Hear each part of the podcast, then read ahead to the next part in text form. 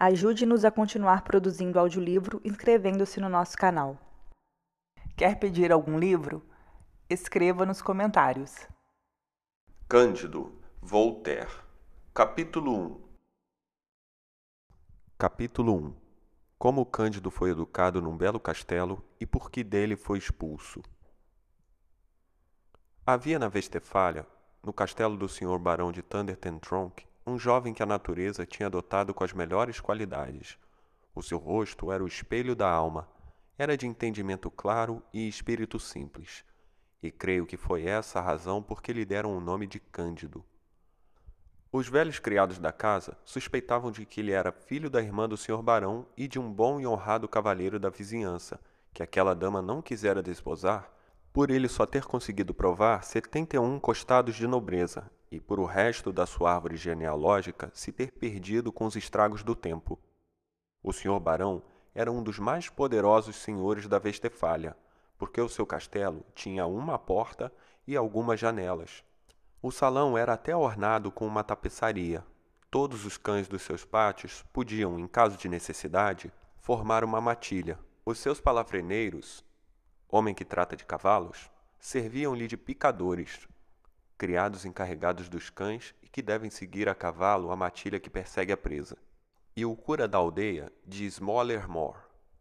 Todos lhe chamavam Monsenhor e riam das histórias que ele contava.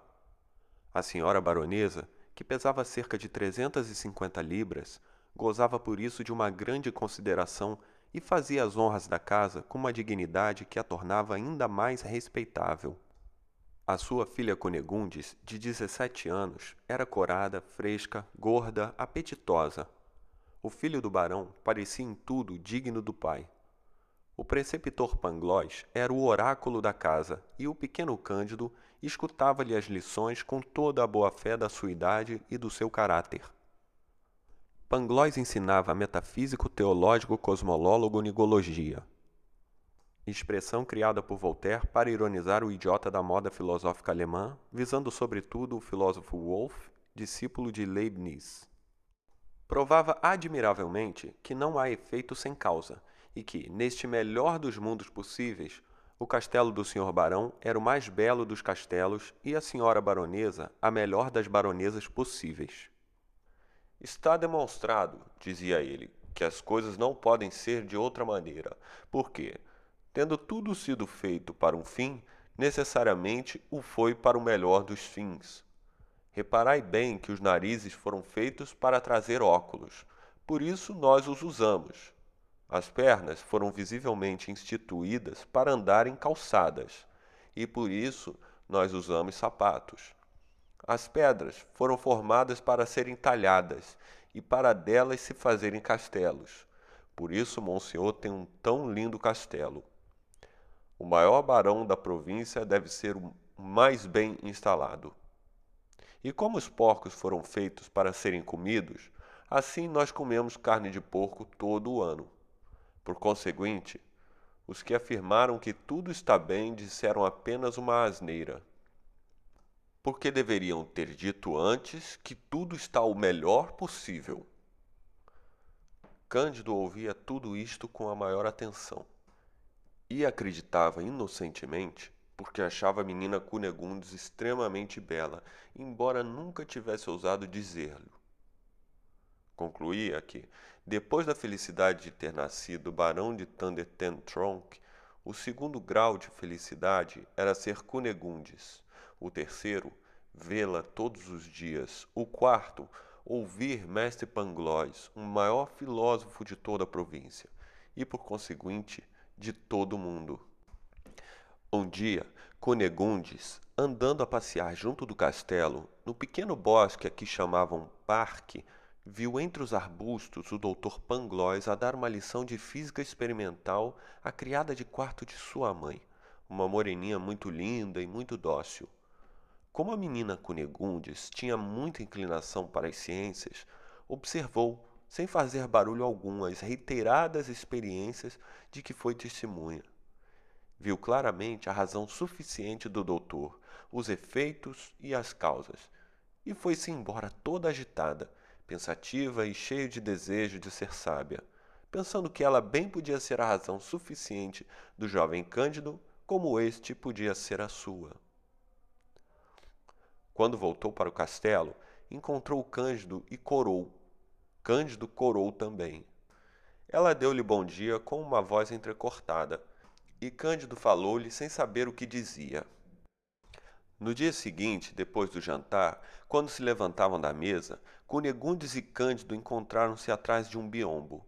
Cunegundes deixou cair o lenço, Cândido apanhou-o. Ela segurou-lhe inocentemente a mão. O jovem beijou-lhe inocentemente a mão com uma vivacidade, uma sensibilidade, uma graça muito particulares.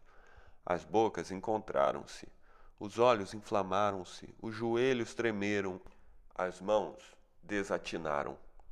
O senhor barão de Thunderton Trunk passou ao pé do biombo e, vendo esta causa e este efeito, expulsou o Cândido do castelo aos pontapés no rabo. Cunegundes desmaiou. Quando voltou a si, foi esbofeteada pela senhora baronesa e houve uma grande consternação no mais belo e agradável dos castelos possíveis. Capítulo 2 o que aconteceu a Cândido entre os búlgaros?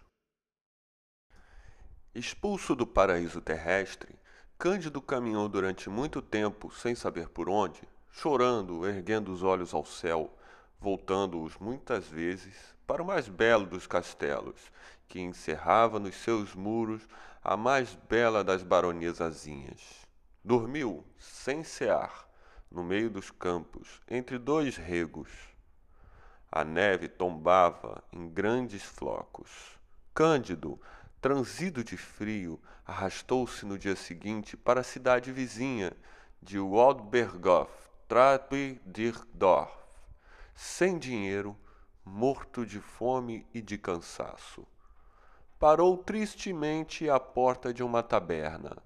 Dois homens vestidos de azul repararam nele e um deles disse: Camarada, ali está um jovem muito bem feito e que deve ter a estatura requerida. Dirigiram-se para Cândido e convidaram-no polidamente para almoçar. Senhores, disse-lhes Cândido com uma modéstia encantadora, dais-me uma grande honra, mas não tenho dinheiro para pagar a minha parte. Ó oh, senhor, disse-lhe um dos azuis, alusão aos sargentos cuja missão era recrutar ardilosamente jovens para o serviço militar depois de os terem enchido de comida e vinho numa taberna qualquer. As pessoas com a vossa figura e o vosso mérito nunca pagam nada. Não tendes cinco pés e cinco polegadas de altura? Sim, senhores, é essa a minha medida, respondeu ele com uma reverência. Ora então, senhor, sentai-vos à nossa mesa não só pagaremos a vossa despesa, como não consentiremos que uma pessoa como vós ande sem vintém. Os homens só foram criados para se socorrerem uns aos outros. Tendes razão, respondeu Cândido. É o que o senhor Pangloss me diz sempre, e eu bem vejo que tudo acontece pelo melhor. Pedem-lhe que aceite alguns escudos. Ele recebe-os, quer passar um recibo. Não lhe consentem e sentam-se à mesa. Você ama alguém com ternura? Perguntaram-lhe. Oh, sim, respondeu ele. Amo apaixonadamente a menina Cunegundes. Não, não é isso, disse-lhe um dos dois companheiros. Queríamos saber se amais ternamente o rei dos búlgaros. Com certeza que não, disse Cândido, porque nunca ouvi. Oh, mas como pode isso ser? é o mais encantador dos reis e é preciso beber a sua saúde. Da melhor vontade, meus senhores, e bebeu. Isso nos basta, disseram-lhe, para serdes o apoio, o sustentáculo, o defensor e o herói dos búlgaros. A vossa fortuna está feita e tendes assegurada a glória. E imediatamente lhe lançaram os grilhões, levando-o para o regimento Fizeram-no voltar à direita, à esquerda, alçar e baixar armas, deitar no chão, atirar, marcar passo, e deram-lhe trinta açoites. No dia seguinte, fez o exercício um pouco menos mal, e apanhou apenas vinte açoites. No terceiro dia só apanhou dez e foi considerado pelos camaradas como um prodígio. Cândido, estupefato, não conseguia ainda compreender muito bem como é que se tornara um herói. Num belo dia de primavera, lembrou-se de passear, caminhando sempre em frente, convencido de que era um privilégio da espécie humana, bem como dos animais, poder servir-se das pernas a seu prazer. Não tinha andado ainda duas léguas quando foi apanhado por quatro outros heróis que o prenderam e o levaram para o calabouço. Perguntaram-lhe juridicamente o que é que ele preferia: se ser fustigado 36 vezes por todo o regimento, se receber ao mesmo tempo 12 balas de chumbo na cabeça. Por mais que dissesse que a vontade é livre e que não queria uma nem outra daquelas alternativas, teve de escolher. Decidiu-se assim, em virtude do dom de Deus que se chama liberdade, a passar 36 vezes pelas varas. Ainda suportou duas voltas. O regimento era composto por dois mil homens, o que equivale a ter recebido quatro mil varadas, que lhe tiraram a pele desde o pescoço ao rabo, deixando-lhe os músculos e os nervos à mostra. Quando se ia proceder à terceira volta, Cândido, que já não podia mais, pediu que lhe concedessem a graça de lhe esmigalharem a cabeça. Concederem-lhe tal graça, vendaram-lhe os olhos e mandaram-no ajoelhar. Neste preciso momento, passa o rei dos búlgaros e informa-se do crime do paciente. E como este rei era um grande gênio, compreendeu por tudo o que soube de Cândido que ele era um jovem metafísico muito ignorante das coisas deste mundo, e concedeu-lhe a sua graça com uma clemência que será louvada em todos os jornais e em todos os tempos. Um excelente cirurgião curou Cândido em três semanas, com os emolientes aconselhados por Dioscórides, célebre médico grego da antiguidade. Já tinha alguma pele e podia andar quando o rei dos búlgaros deu batalha ao rei dos árabes. Capítulo 3 Como Cândido se livrou dos búlgaros e o que lhe aconteceu. Nada era mais belo, mais brilhante, melhor ordenado do que os dois exércitos. As trombetas, os pífaros, os clarinetes, os tambores, os canhões formavam uma harmonia como nunca se viu no inferno. Os canhões deitaram abaixo. Na primeira descarga, perto de seis mil homens de cada lado.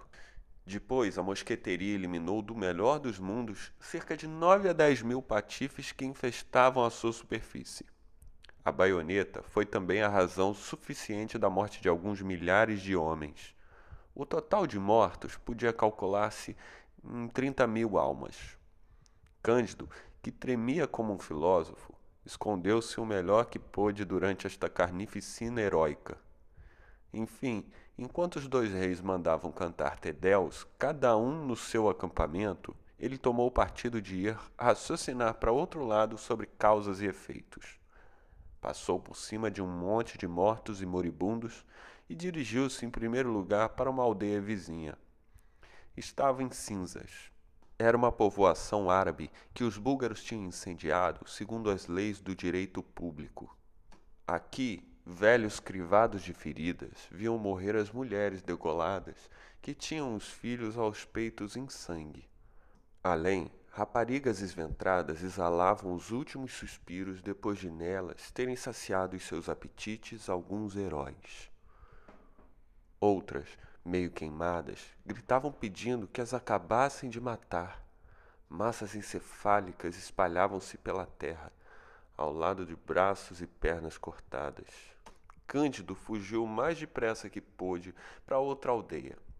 Pertencia aos búlgaros e os heróis árabes tinham-no tratado da mesma maneira. Cândido, caminhando sempre sobre membros palpitantes ou através de ruínas, chegou enfim fora do teatro da guerra, levando algumas provisões na bolsa e não esquecendo nunca a menina Cunegundes. As provisões acabaram quando já estava na Holanda, mas tendo ouvido dizer que toda a gente era rica naquele país e que os seus habitantes eram cristãos, Não duvido que o tratassem tão bem como tinha sido tratado no castelo do Sr. Barão, antes de ter sido expulso dele por causa dos lindos olhos da menina Cunegundes. Pediu esmola a vários personagens graves, que, sem exceção, lhe responderam que, se continuasse a mendigar, o meteriam numa casa de correção para lhe ensinar um meio de vida. Dirigiu-se em seguida a um homem que acabara de falar durante uma hora inteira numa grande assembleia, pregando a caridade. Este orador, olhando-o de través, disse-lhe: Que vindes fazer aqui? Estás aqui para boa causa? Não há efeito sem causa, respondeu Cândido com modéstia.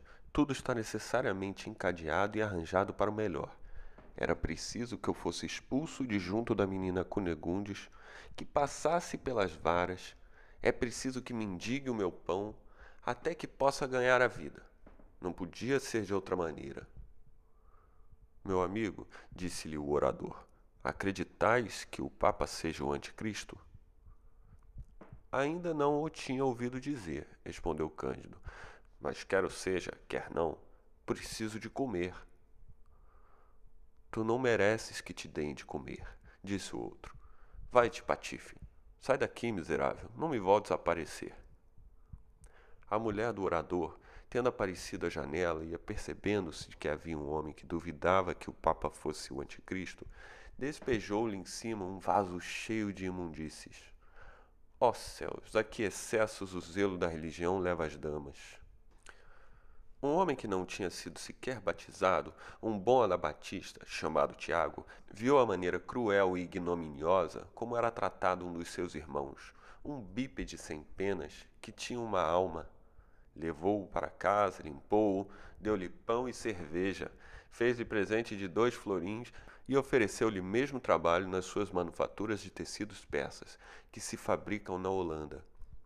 Cândido, quase se ajoelhando diante dele, exclamou: Bem me havia dito mestre Pangloss que tudo se passa pelo melhor neste mundo, porque estou infinitamente mais tocado pela vossa generosidade do que pela dureza daquele senhor de manto negro e da esposa dele. No dia seguinte, quando passeava pelas ruas, encontrou um pedinte coberto de pústulas, de olhar amortecido, a ponta do nariz roída, a boca torcida, os dentes negros, falando pela garganta e atacado de uma tosse tão violenta que escarrava um dente de cada vez que tossia.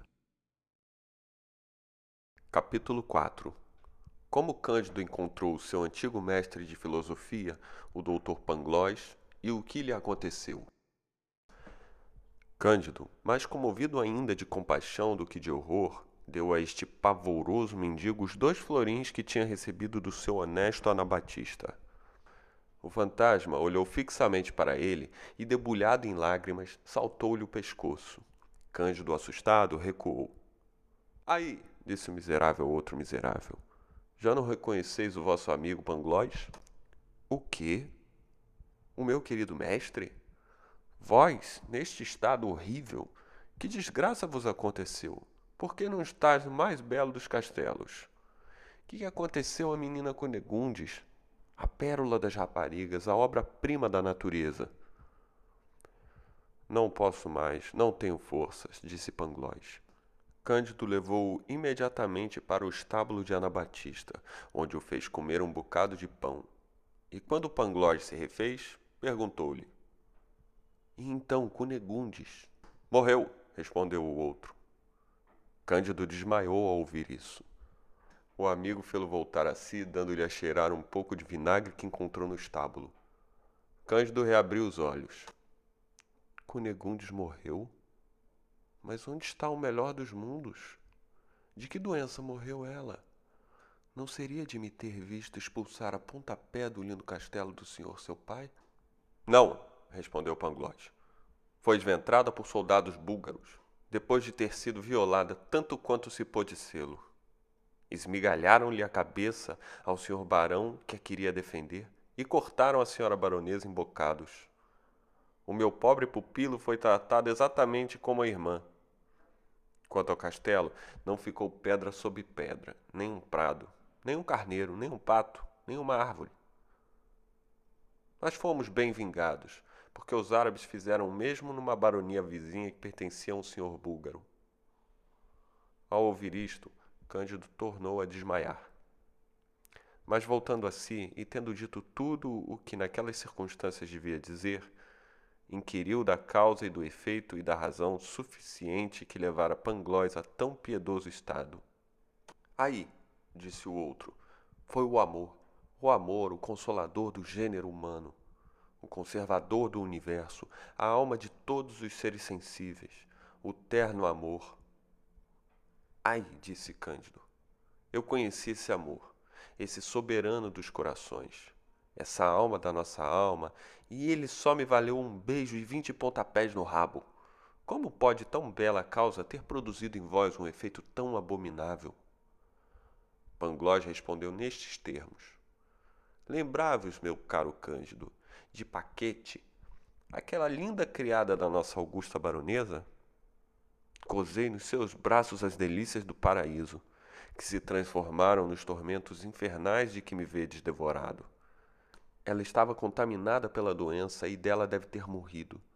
Paquete recebera este presente de um frade muito sábio, que a tinha ido buscar à sua origem, pois a recebera de uma velha condessa, que a tinha recebido de um capitão de cavalaria, que a devia a uma marquesa, que por seu turno a obtivera de um pajem, que a recebera de um jesuíta, que, em noviço, acolhera em linha direta de um dos companheiros de Cristóvão Colombo.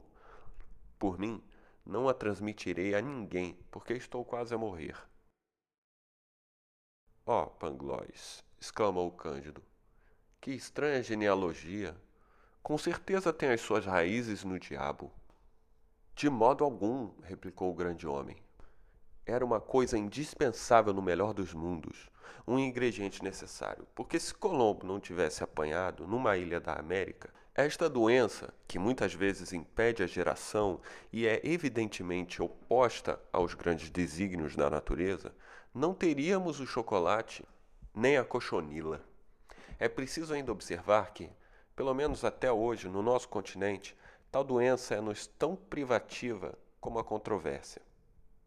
Os turcos, os indianos, os persas, os chineses, os siameses, os japoneses não a conhecem ainda, mas há uma razão suficiente para que venham a conhecê-la dentro de alguns séculos. Entretanto, ela vai fazendo progressos maravilhosos entre nós, sobretudo nos grandes exércitos, constituídos por honestos estipendiários, bem educados, que decidem dos destinos dos estados.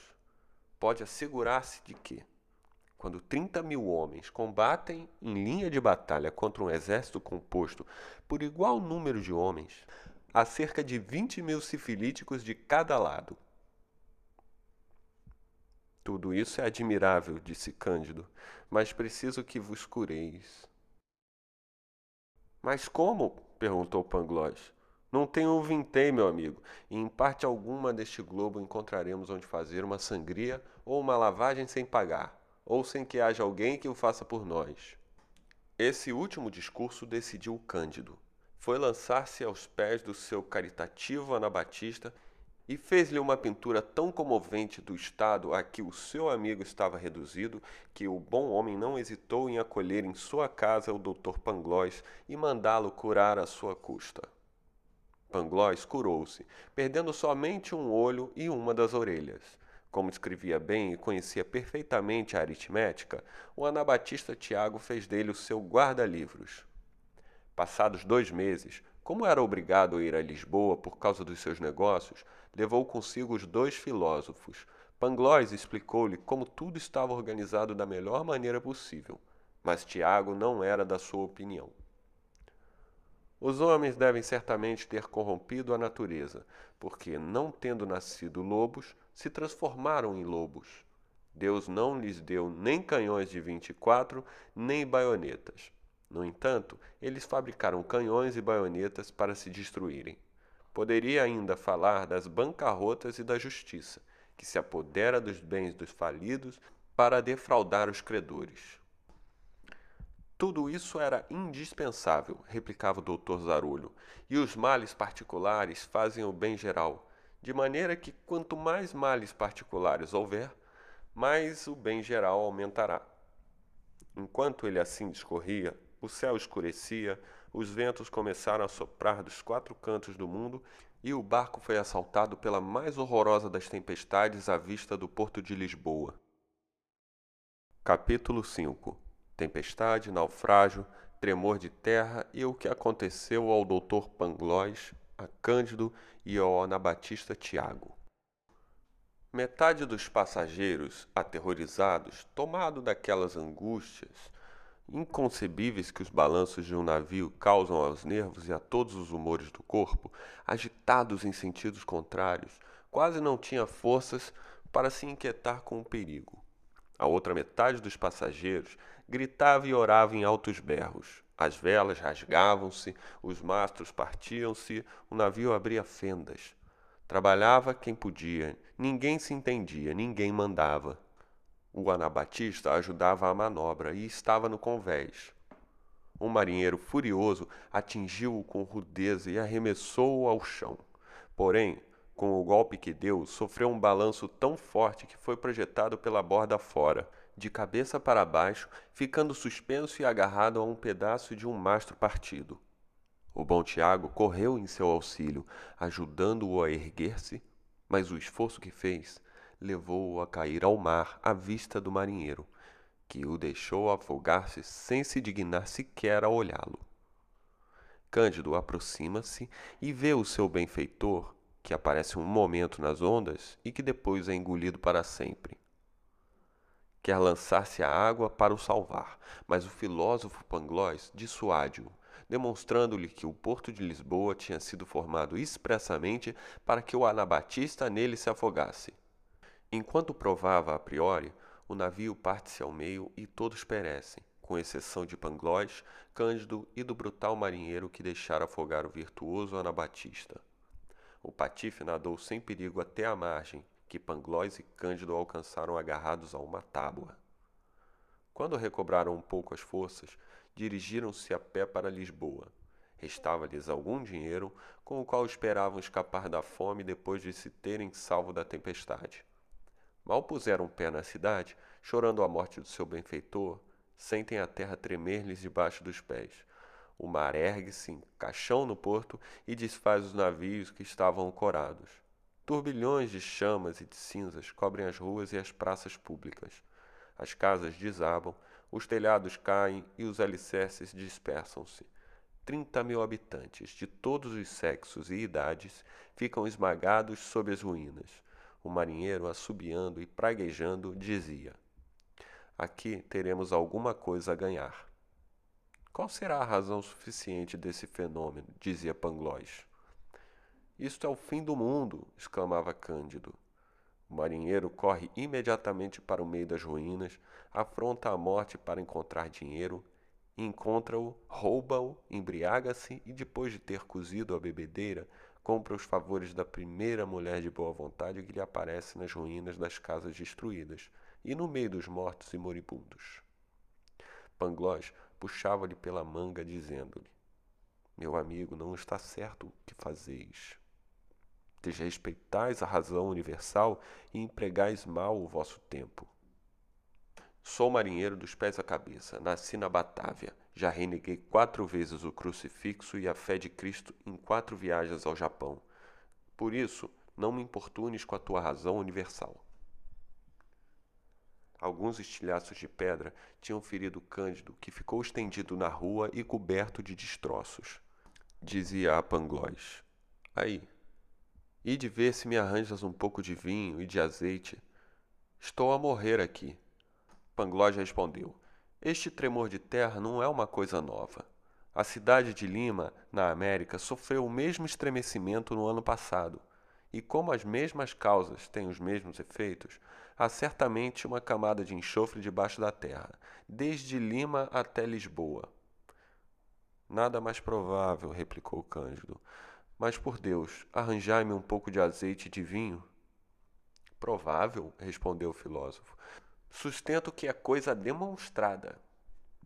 Cândido perdeu os sentidos e Pangloss trouxe-lhe um pouco de água de uma fonte próxima. No dia seguinte, tendo encontrado algumas provisões de boca entre as ruínas, conseguiram reparar um pouco as forças. Ocuparam-se em seguida, como os outros, em socorrer os habitantes que tinham escapado à morte.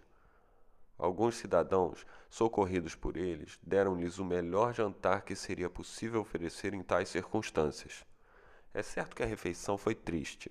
Os convivas regavam o pão com lágrimas. Mas Pangloss consolou-os, assegurando que o que tinha acontecido não podia ter deixado de acontecer. Pois, disse ele, tudo isto foi o que de melhor podia acontecer. Porque se há um vulcão em Lisboa, não pode existir no outro lado, visto ser impossível que as coisas não estejam bem onde estão. Tudo está certo.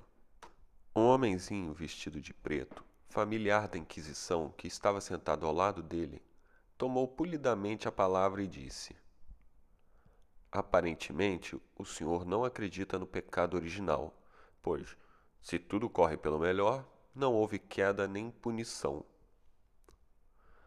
Peço humildemente desculpa a Vossa Excelência, respondeu Pangloss, ainda mais polidamente. Mas a queda do homem e a maldição entravam necessariamente no melhor dos mundos possíveis.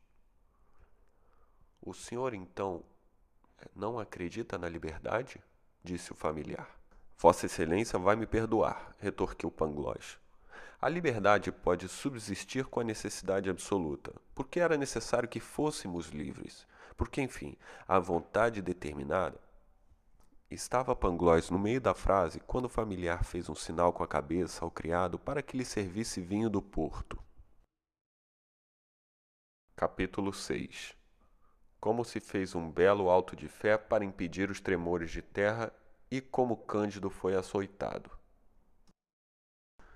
Depois do tremor de terra, que destruiu três quartas partes de Lisboa, os sábios do país não encontraram meio mais eficaz para impedir a ruína total da cidade do que dar ao povo um alto de fé.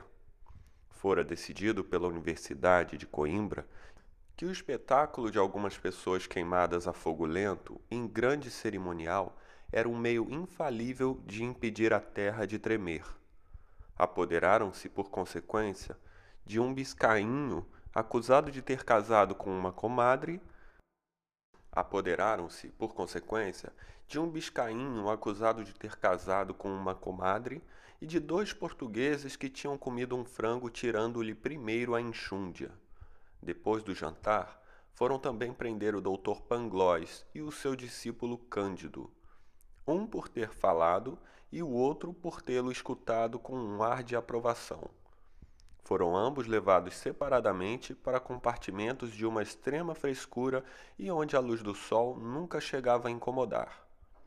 Oito dias depois, vestiram-lhes um sambenito e enfeitaram-lhes as cabeças com mitras de papel.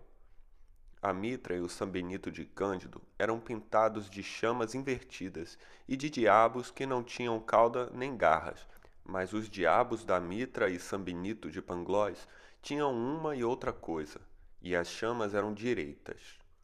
Foram levados em procissão assim vestidos e ouviram um sermão patético, seguido de uma bela música em cantochão. Cândido foi açoitado em cadência enquanto se cantava. O biscainho e os dois homens que se tinham recusado a comer a enxúndia foram queimados e Pangloss, contrariamente ao uso, foi enforcado. No mesmo dia, a terra tremeu de novo com um ruído espantoso.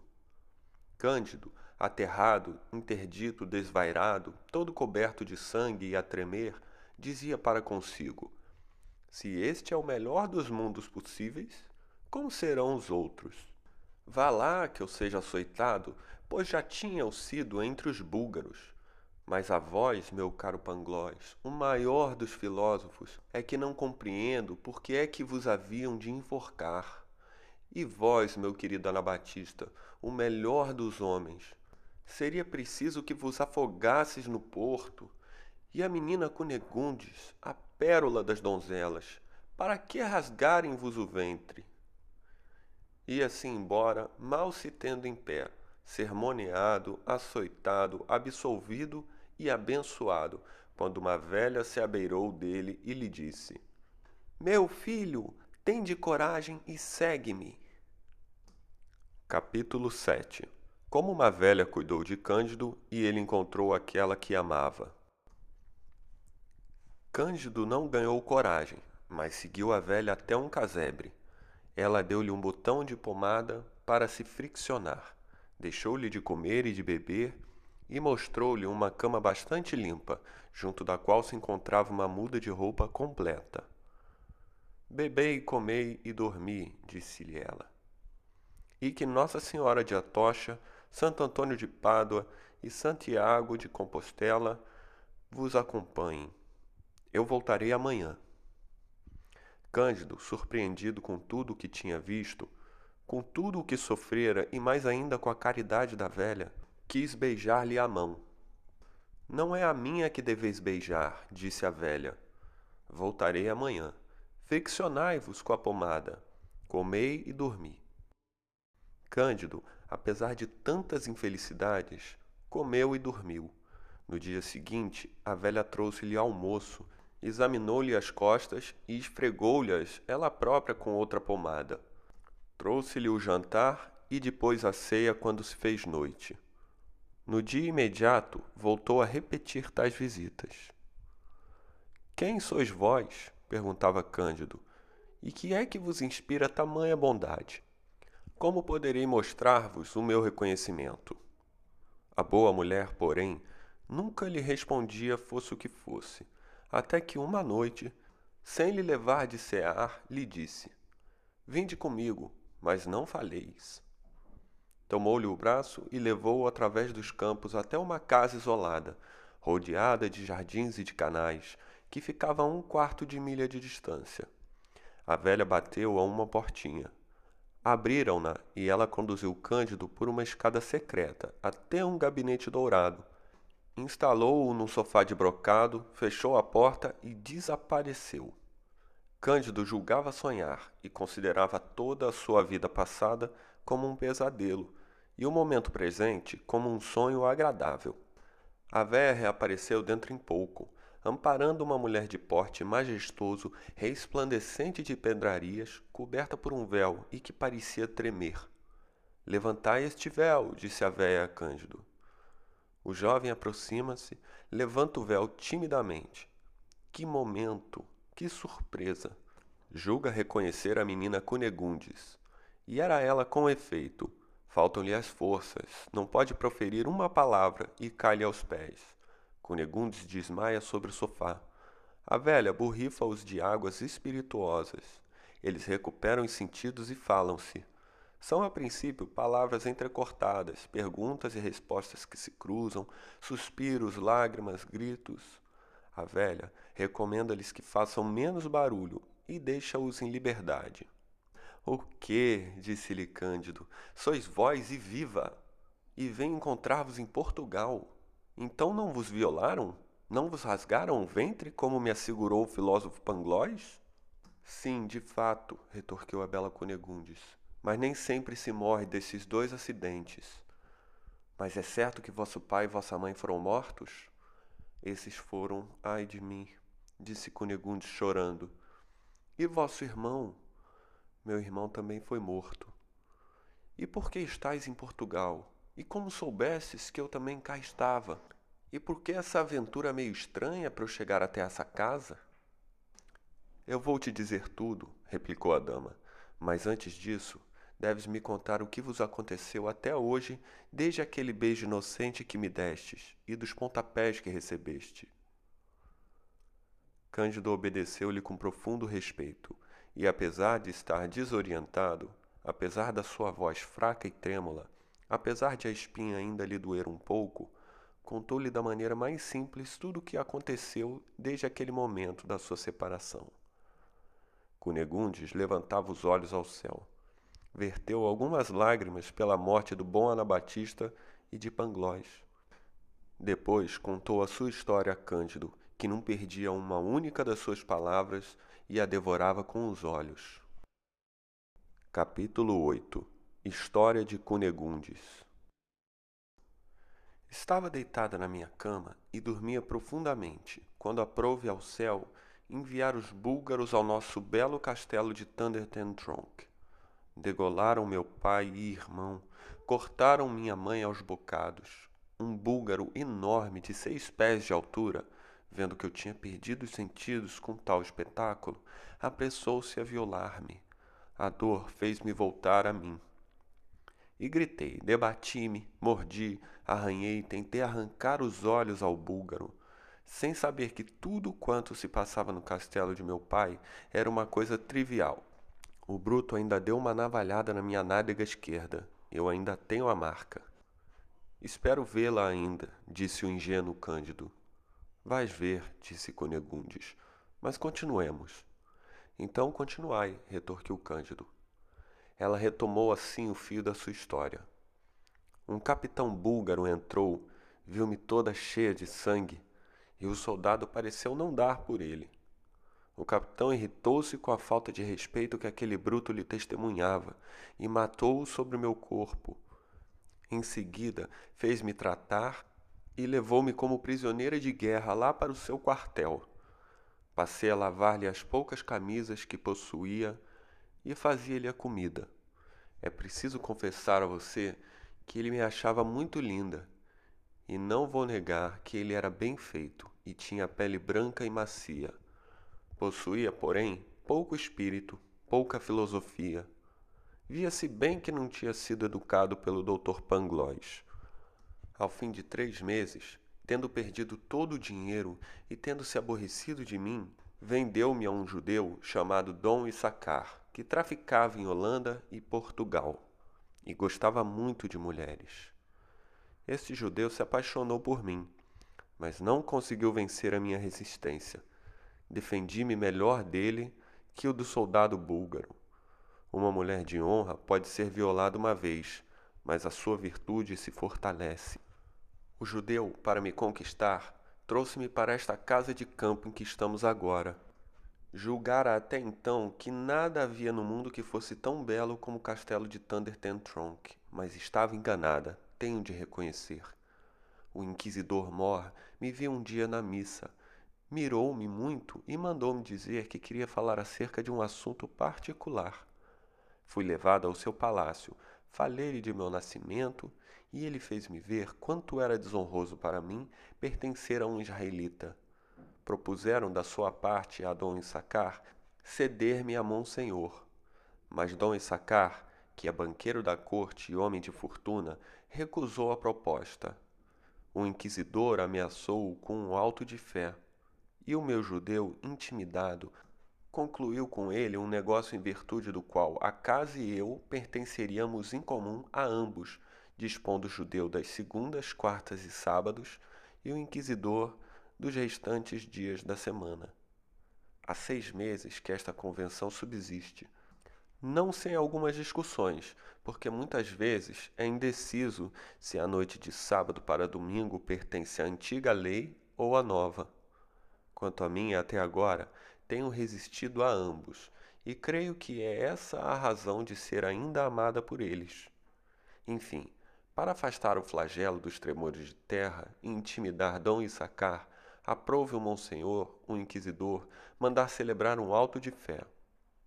Tive a honra de ser convidada e deram-me um lugar esplêndido. Entre a missa e a execução serviram refrescos às damas. Fiquei, na verdade, horrorizada quando vi queimar os dois judeus e o biscainho que tinha casado com a comadre. Mas foi tal a minha surpresa, o meu horror e a minha perturbação quando vi dentro de um sabenito e com uma mitra na cabeça uma figura que se assemelhava à de Pangloss, que esfreguei os olhos, fixei o olhar e desmaiei quando o vi ser enforcado. Mal tinha recobrado os sentidos quando vos vi completamente nu, foi então o cúmulo do horror, da consternação, da dor, do desespero. Dir-vos-ei, sem mentir, que a vossa pele é ainda mais branca que a do capitão búlgaro e que tendes uma carnação ainda mais perfeita que a dele. Esta vista agravou os sentimentos que me dominavam, que me devoravam.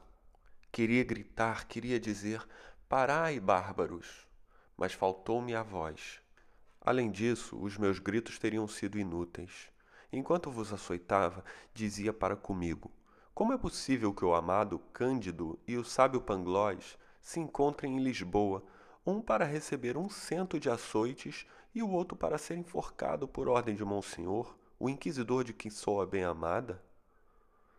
Pangloss enganava-me, pois, cruelmente, quando me dizia que tudo ocorre no mundo pelo melhor.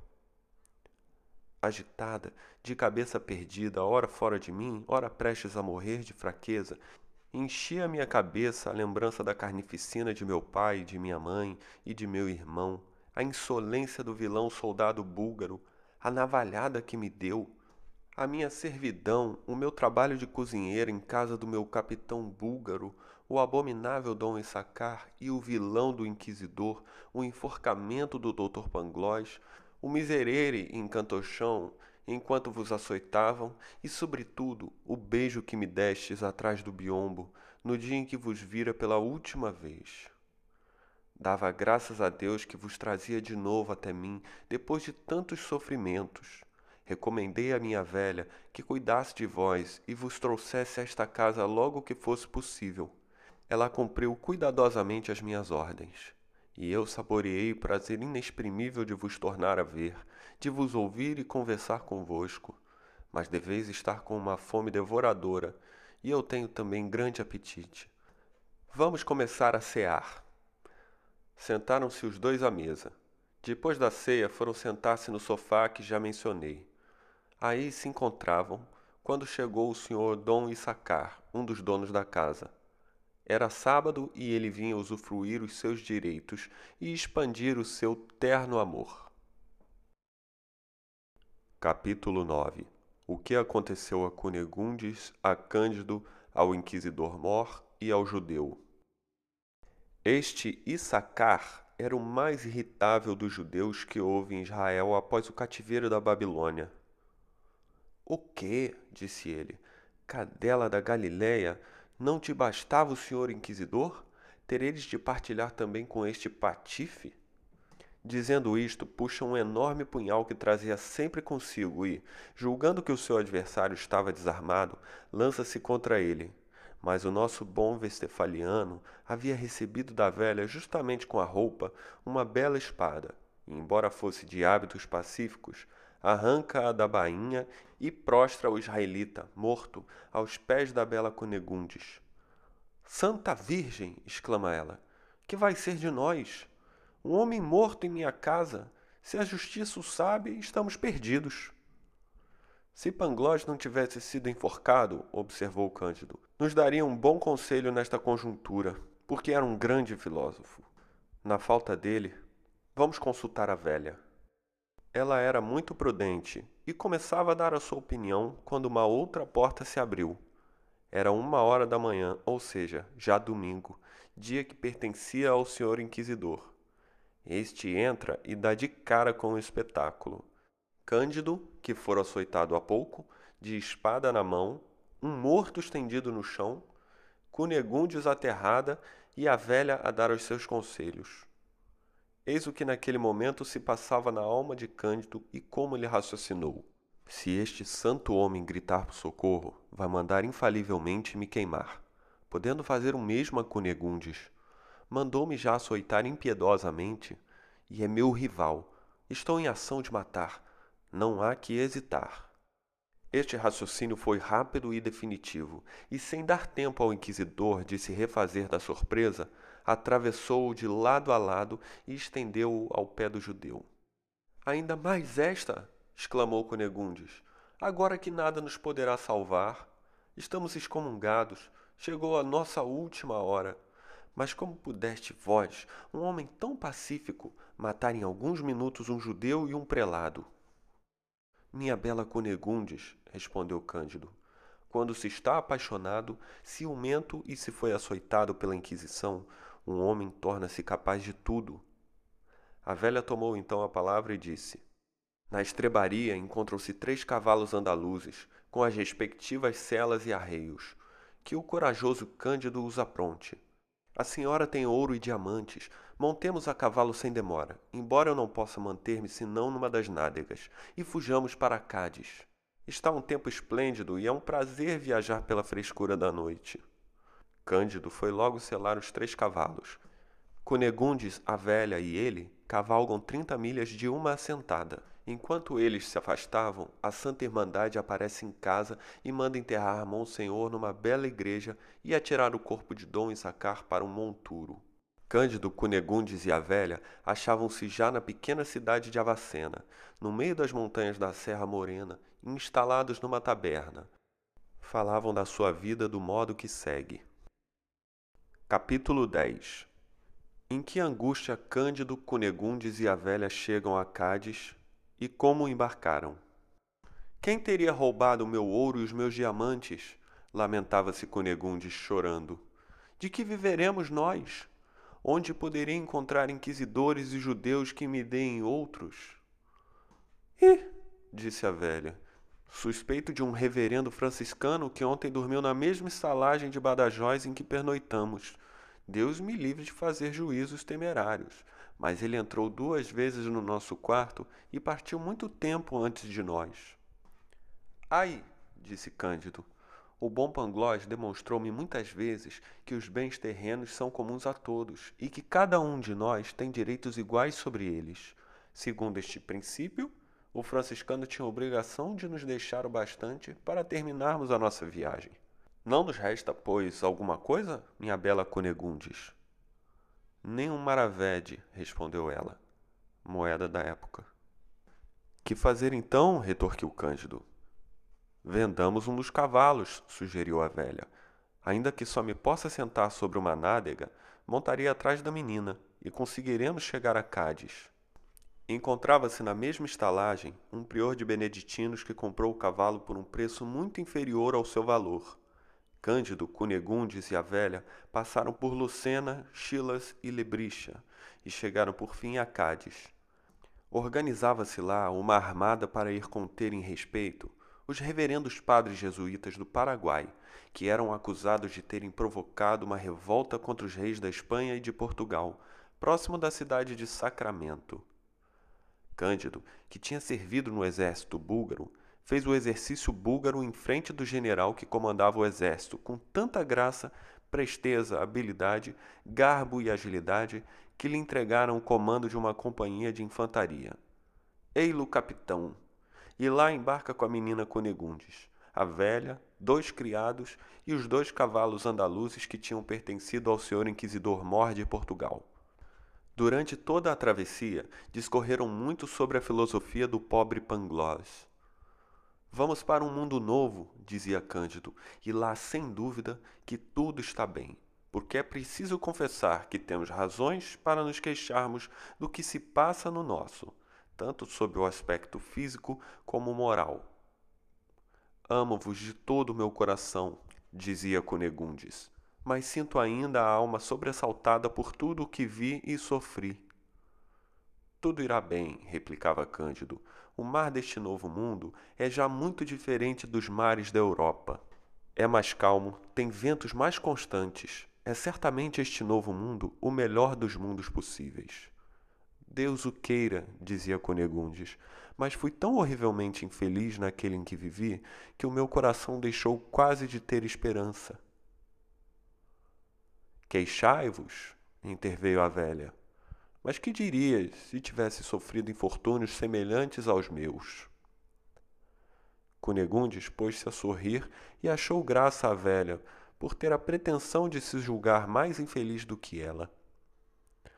Ai, minha pobre ama, disse Cunegundes, a menos que tenhas sido violada por dois búlgaros, que tenha recebido duas facadas na barriga, que vos tenham demolido dois dos vossos castelos, que tenham degolado à vossa vista dois pais e duas mães, e que vossos dois amantes tenham sido açoitados num alto de fé, não podereis considerar-vos mais infeliz do que eu. Lembrai-vos que nasci baronesa com setenta e dois costados e fui obrigada a ser cozinheira. Menina, vós não sabeis de que estirpe eu sou, respondeu a velha. E se eu vos mostrasse o traseiro, não falarias como acabaste de fazer e surpreenderias os vossos juízos a respeito de tal assunto. Estas palavras despertaram uma enorme curiosidade em Cunegundes e em Cândido. A velha falou-lhes então nos termos seguintes. Capítulo 11 História da Velha Nem sempre tive os olhos arregalados e orlados de vermelho, começou a velha. O meu nariz nem sempre me chegou ao queixo e nem sempre fui criada. Sou filha do Papa Urbano X e da Princesa de Palestrina. Fui criada até os 14 anos num palácio de tal esplendor que todos os castelos dos vossos barões alemães, ao pé dele, pareceriam menos do que estrebarias. E um só dos meus vestidos valia mais do que todas as magnificências da Vestefália. Crescia em beleza, em graça e em talento, no meio dos prazeres, dos respeitos e das esperanças. Com tal idade, inspirava já amor. Os meus seios modelavam-se. E que seios! Brancos, nacarados, talhados como os da Vênus de Médicis. E que olhos, que pálpebras, que cílios, que chamas fulguravam nas minhas pupilas, que obscureciam a cintilação das estrelas, como diziam os poetas do meu país. As mulheres que me ajudavam a vestir e a despir caíam em êxtase ao olhar-me de frente e por trás, e todos os homens gostariam de estar no lugar delas. Fui noiva do príncipe soberano de Massa Carrara. Que príncipe! tão belo como eu, cheio de doçura e de encantos. Brilhante de espírito e apaixonado violentamente por mim, eu o amava como se ama pela primeira vez, com idolatria e paixão. Prepararam-se as bodas. Era uma pompa, uma magnificência inaudita. Havia constantemente festas, torneios, representações, e por toda a Itália me faziam sonetos, embora nenhum deles escapatório sequer. Atingia o auge da felicidade quando uma velha marquesa, que tinha sido amante do meu príncipe, o convidou a tomar chocolate com ela. Morreu em menos de duas horas, no meio de horríveis convulsões. Mas isto seria apenas uma bagatela. A minha mãe, desesperada, embora menos do que eu, quis arrancar-me por algum tempo de um lugar tão funesto. Como possuía uma linda propriedade perto de Gaeta, para lá embarcamos a bordo de uma galera dourada como o altar de São Pedro de Roma. Eis, porém, que um corsário de Salé nos ataca e nos aborda. Os nossos soldados defenderam-se como verdadeiros soldados do Papa, entregando as armas e caindo de joelhos, a pedir ao corsário uma absolvição em artículo mortis. Imediatamente os despojaram do vestuário, deixando-os nus como macacos, e o mesmo fizeram comigo, com a minha mãe e as minhas damas de honor. É de admirar a diligência e a presteza com que eles despem as pessoas. Mas o que mais me surpreendeu foi terem nos metido a todas o dedo no sítio onde nós, as mulheres, só deixamos meter cânulas. Tal cerimônia pareceu-me muito estranha, pois que não sabemos julgar bem as coisas quando nunca saímos do nosso país. Depressa compreendi que tal ato tinha o objetivo de ver se nós não tínhamos escondido lá alguns diamantes. É um uso estabelecido desde tempos imemoriais entre as nações policiadas que percorrem os mares. Soube que os religiosos cavaleiros de Malta nunca deixam de o cumprir quando se apoderam de turcos ou de turcas é uma lei do direito das gentes a que nunca se faltou. Não vos direi como é duro para uma princesa ser levada para Marrocos como escrava, com sua mãe. Imaginai certamente quanto sofremos no navio corsário. Minha mãe era ainda muito bela, e as nossas damas de honor tinham mais encantos do que é possível encontrar em África. Quanto a mim, eu era a beleza e a graça personificadas, e era ainda donzela. A flor que reservara para o príncipe de Massa Carrara foi-me arrebatada pelo capitão corsário. Era um negro abominável que, ainda por cima, julgava dar-me grande honra ao fazê-lo. Certamente seria preciso que a princesa de Palestrina e eu fôssemos muito fortes para podermos resistir a tudo quanto sofremos até chegarmos a Marrocos. Mas passemos adiante. São coisas tão vulgares que não vale a pena falar delas. Marrocos nadava em sangue quando lá chegamos. Cada um dos cinquenta filhos do imperador Muley Ismael tinha o seu partido, o que ocasionava, com efeito, cinquenta guerras civis de negros contra negros, de negros contra mestiços, de mestiços contra mestiços, de mulatos contra mulatos. Era uma carnificina constante em toda a extensão do império. Mal desembarcamos, Logo, os negros de uma facção contrária do nosso corsário apareceram para lhe tirar a presa. Nós éramos, depois dos diamantes e do ouro, o que havia de mais precioso.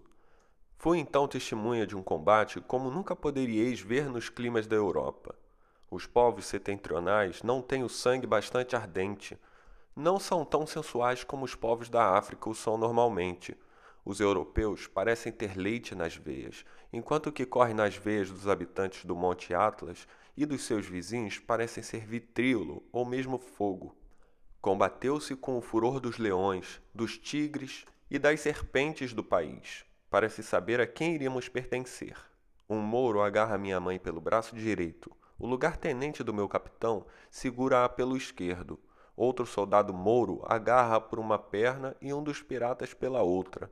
As nossas raparigas vêm-se quase todas no momento agarradas por quatro soldados simultaneamente. O meu capitão conservava-me escondida atrás dele. Com a cimitarra na mão, matava todos os que se atreviam a enfrentá-lo. Por fim, vi minha mãe e todas as minhas italianas despedaçadas, retalhadas, massacradas pelos monstros que as disputavam. Os cativos, meus companheiros, os que os tinham tomado, soldados, marinheiros negros, mestiços, brancos, mulatos enfim, o meu capitão, tudo foi morto, e eu fiquei moribunda sobre um monte de cadáveres. Cenas semelhantes se passavam ao mesmo tempo, como se sabe, numa extensão de mais de trezentas léguas, sem que deixassem de ser feitas diariamente as cinco orações prescritas por Maomé.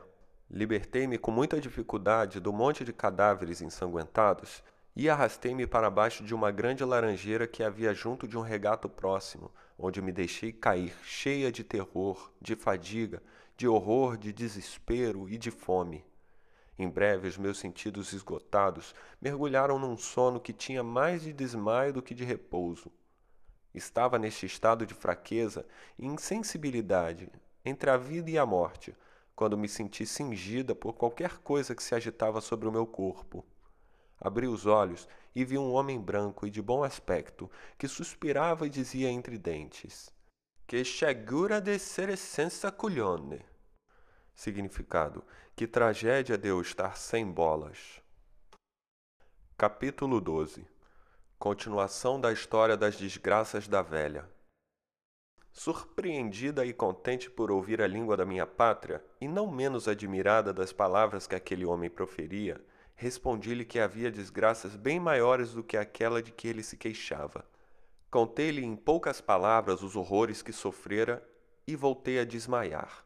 Ele levou-me para uma casa vizinha, mandou que me deitassem na cama e me dessem de comer. Serviu-me, consolou-me, lisonjeou-me. Nem lastimar tanto como agora a falta de uma coisa que ninguém lhe podia restituir. Nasci em Nápoles, disse-me ele, onde castram todos os anos dois ou três mil rapazes. Uns morrem, outros adquirem uma voz mais bela que a das mulheres, e outros ainda vão governar os estados. Fizeram-me tal operação com bom resultado e fui músico da capela da princesa de Palestrina. De minha mãe, exclamei eu. De vossa mãe, gritou ele, chorando. O que? Seríeis vós aquela princesinha que eduquei até a idade de seis anos e que prometia já ser tão bela como agora vós sois? Eu própria. Minha mãe está a quatrocentos passos daqui, feita em pedaços, debaixo de um monte de cadáveres. Contei-lhe tudo o que me tinha acontecido, ele contou-me também as suas aventuras, dizendo-me que tinha sido enviado ao rei de Marrocos por uma potência estrangeira, para concluir com este monarca um tratado por meio do qual ela lhe forneceria pólvora, canhões e navios para o ajudar a exterminar o comércio dos outros cristãos. A minha missão está cumprida, disse ele. Vou embarcar para a Celta e te levarei para a Itália. Ma che ti agura descer senza cuglione. Agradeci-lhe com lágrimas de enternecimento. Mas em vez de me levar para Itália, ele me levou para Argel e vendeu-me ao bey daquela província. Mal acabara de ser vendida, quando aquela célebre peste que assolara a África e Ásia e Europa explodiu em Argel com toda a violência. Vistes, menina, tremores de terra, mas alguma vez fostes atacada pela peste? Nunca, respondeu a baronesa. Se o tivesses sido, retomou a velha, reconheceríeis que ela está muito acima de um tremor de terra. É vulgaríssima em África e eu fui atacada por ela. Figurai-vos que situação para a filha de um papa de 15 anos apenas, que em três meses tinha suportado a pobreza, a escravidão, fora violada quase todos os dias, vira a sua mãe ser cortada aos bocados, experimentar a fome e a guerra e estava prestes a morrer de peste em Argel. Não morri, porém, mas morreram o eunuco, o bey e quase todo o harém de Argel.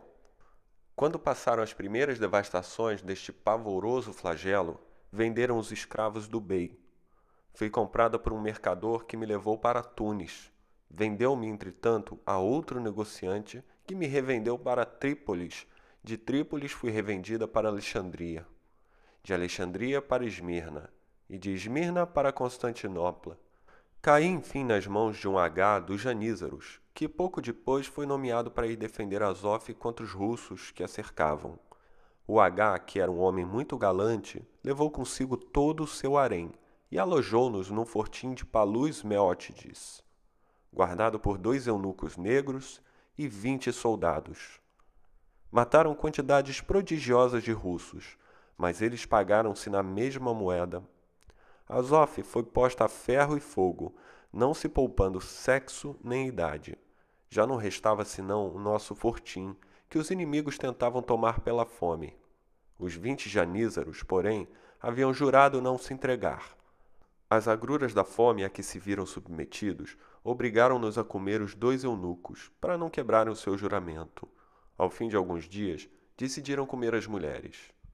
Nós tínhamos, porém, um imã muito piedoso e compadecido, que lhes fez um lindo sermão e os convenceu a não nos matarem. Cortai, disse ele, uma das nádegas a cada uma das damas, e tereis assim uma boa provisão de carne. E se necessário for, podereis voltar a repetir a operação dentro de alguns dias. O céu louvar-vos-á um ato tão caritativo, e acudirá certamente em vosso socorro. Como era homem de grande eloquência, persuadiu-os. Fizeram-nos a horrível operação, e o imã aplicou-nos o mesmo unguento que se aplica às crianças que são circuncidadas. Ficamos todas entre a vida e a morte.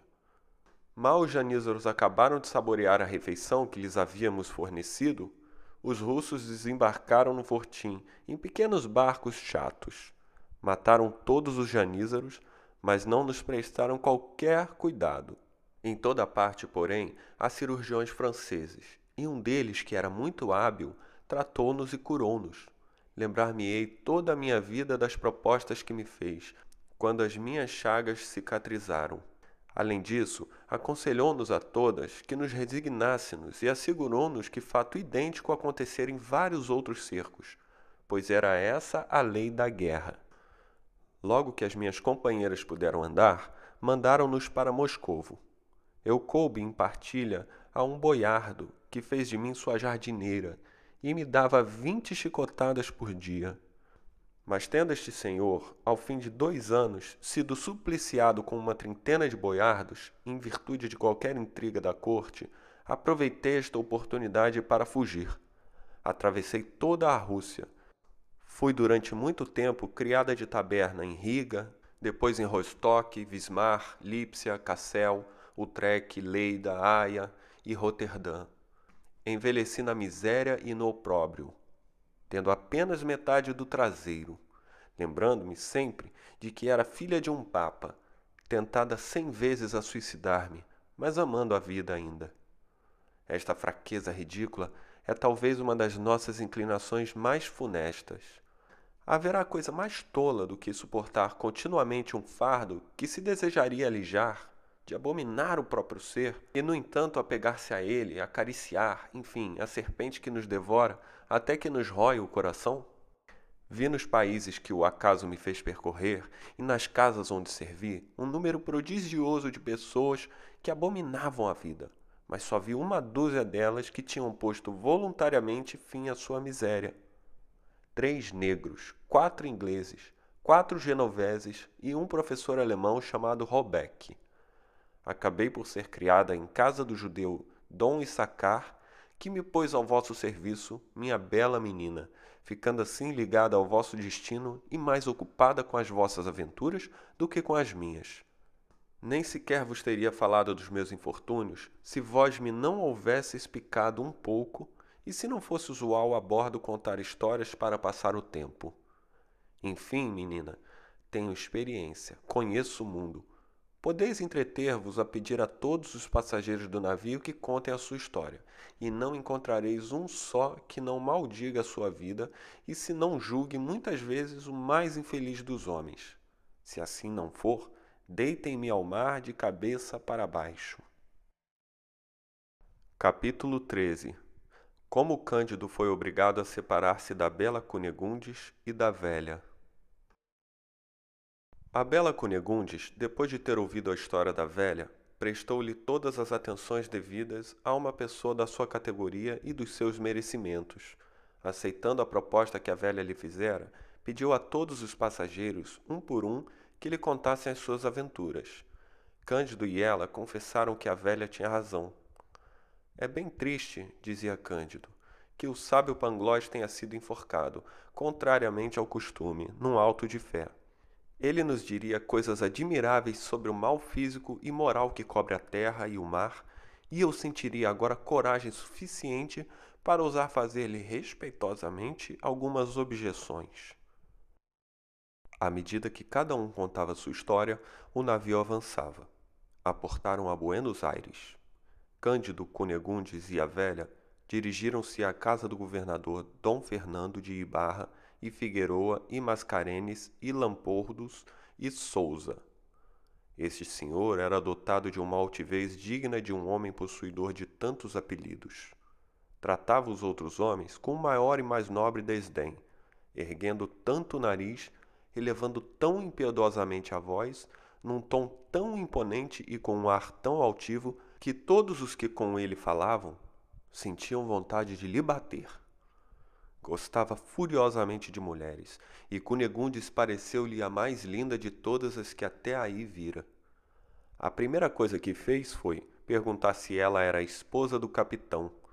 O ar com que fez tal pergunta alarmou Cândido, que não ousou dizer que sim, porque não o era. Mas também não queria dizer que era sua irmã, pois também não era verdade. E, se bem que essa mentira oficiosa estivesse em moda entre os antigos e pudesse ser útil aos modernos, a sua alma era demasiadamente pura para trair a verdade.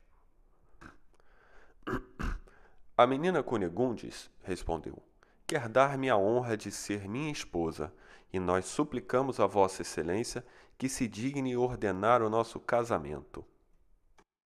Dom Fernando de Ibarra e Figueroa, e Mascarenes e Lampordos e Souza, torcendo os bigodes, sorriu contrafeito e ordenou ao capitão Cândido que fosse passar revista à sua companhia. Cândido obedeceu e o governador ficou com a menina Cunegundes. Declarou-lhe a sua paixão e protestou-lhe que no dia seguinte casaria com ela à face da igreja ou de outra maneira, caso não lhe desagradasse. Cunegundes pediu-lhe um quarto de hora para pensar, para consultar a velha e decidir-se. A velha disse a Cunegundes: Menina, vós tendes setenta e dois costados de nobreza, mas não possuis um óbolo.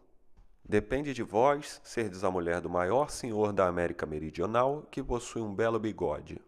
Não tereis de afetar uma fidelidade a toda prova não foste já violada por dois búlgaros e não concedestes também as vossas graças a um judeu e a um inquisidor? O infortúnio confere direitos. Se eu estivesse no vosso lugar, confesso que desposaria sem qualquer escrúpulo o governador para fazer a fortuna do capitão Cândido. Enquanto a velha falava, com a prudência que só a idade e a experiência conferem, entrou no porto um pequeno navio que trazia um alcaide e alguns aguazis. Eis o que acontecera. A velha tinha adivinhado quando suspeitara do franciscano como sendo ladrão do dinheiro e das joias de Cunegundes, na cidade de Badajóis, quando ela fugira apressadamente com Cândido. O frade procurou vender algumas das joias a um joalheiro, mas este reconheceu-as como sendo propriedade do inquisidor Mor. O frade, antes de ser enforcado, confessou que as tinha roubado e indicou as pessoas a quem as roubara e o caminho que tinham tomado.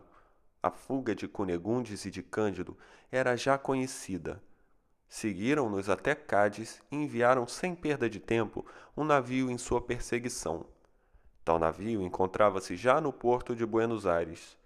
Espalhou-se a notícia de que ia desembarcar um alcaide para prender os assassinos do senhor inquisidor Mor. A prudente velha viu num instante tudo o que convinha fazer. Vós não podeis fugir, disse ela a Cunegundes. Nada tendes a recear, pois não fostes vós que mataste o inquisidor, e além disso, o governador que vos ama não deixará que vos maltratem. Ficai, pois. E correu imediatamente à procura de Cândido, a quem disse: Fuja, ou dentro de uma hora serás queimado. Não havia um momento a perder, mas como separar-se de Cunegundes e onde encontrar refúgio? Capítulo 14 Como Cândido e Cacambo foram recebidos entre os jesuítas do Paraguai. Cândido tinha levado de Cádiz um criado idêntico a tantos outros que se encontraram nas costas da Espanha e nas colônias. Era um quarto espanhol, filho de um mestiço e nascido no Tucumã. Fora menino de couro, sacristão, marinheiro, monge, soldado e lacaio. Chamava-se Cacambo e era dedicado ao seu patrão, porque este era muito bom homem. Selou no relâmpago os dois cavalos andaluzes e disse: Vamos, meu amo, sigamos os conselhos da velha, partamos e fujamos sem olhar para trás. Cândido começou a chorar. Ó, oh, minha querida Cunegundes, e tenho de vos deixar no momento em que o senhor governador prepara o nosso casamento. Trazida de tão longe, Cunegundes, que será de vós? Será o que puder ser, retorquiu Carcambo. As mulheres nunca se embaraçam Deus vela por elas. Fujamos. Para onde me levas tu? Para onde vamos? Que faremos sem Cunegundes? clamava Cândido. Por Santiago de Compostela, disse Cacambo, viestes para fazer a guerra contra os jesuítas. Iremos agora fazê-la por eles.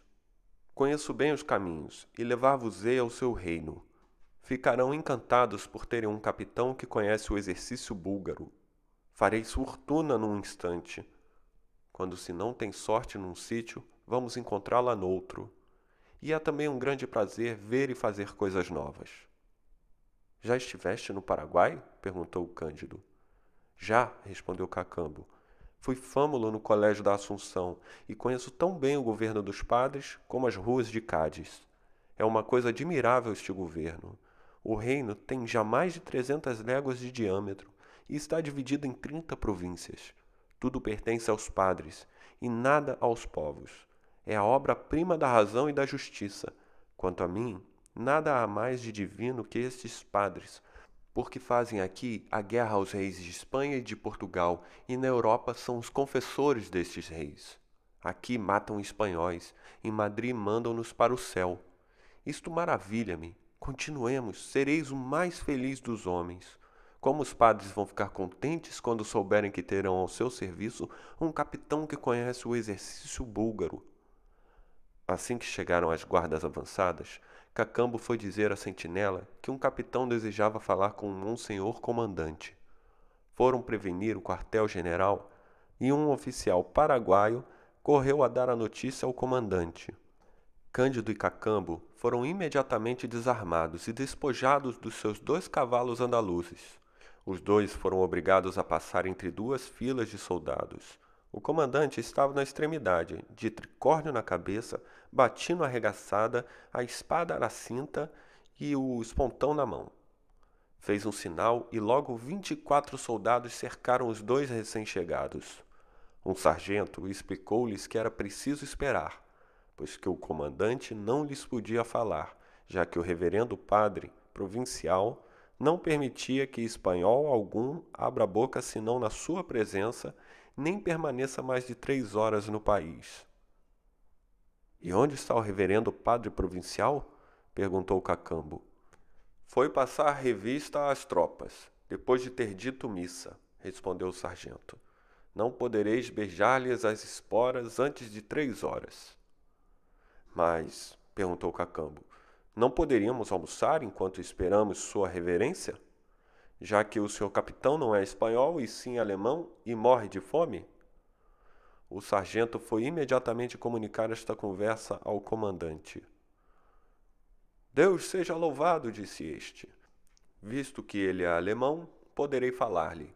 Que o conduzam à minha tenda. Conduziram imediatamente Cândido a um caramanchão, ornado de uma linda colunata de mármore verde e ouro, e de gaiolas com papagaios, colibris, galinhas de Angola e todos os demais pássaros raros. Um excelente almoço estava preparado em vasos de ouro, e enquanto os paraguaianos comiam milho ao ar livre, em escudelas de madeira sob o ardor do sol, o reverendo padre comandante entrou na sua tenda.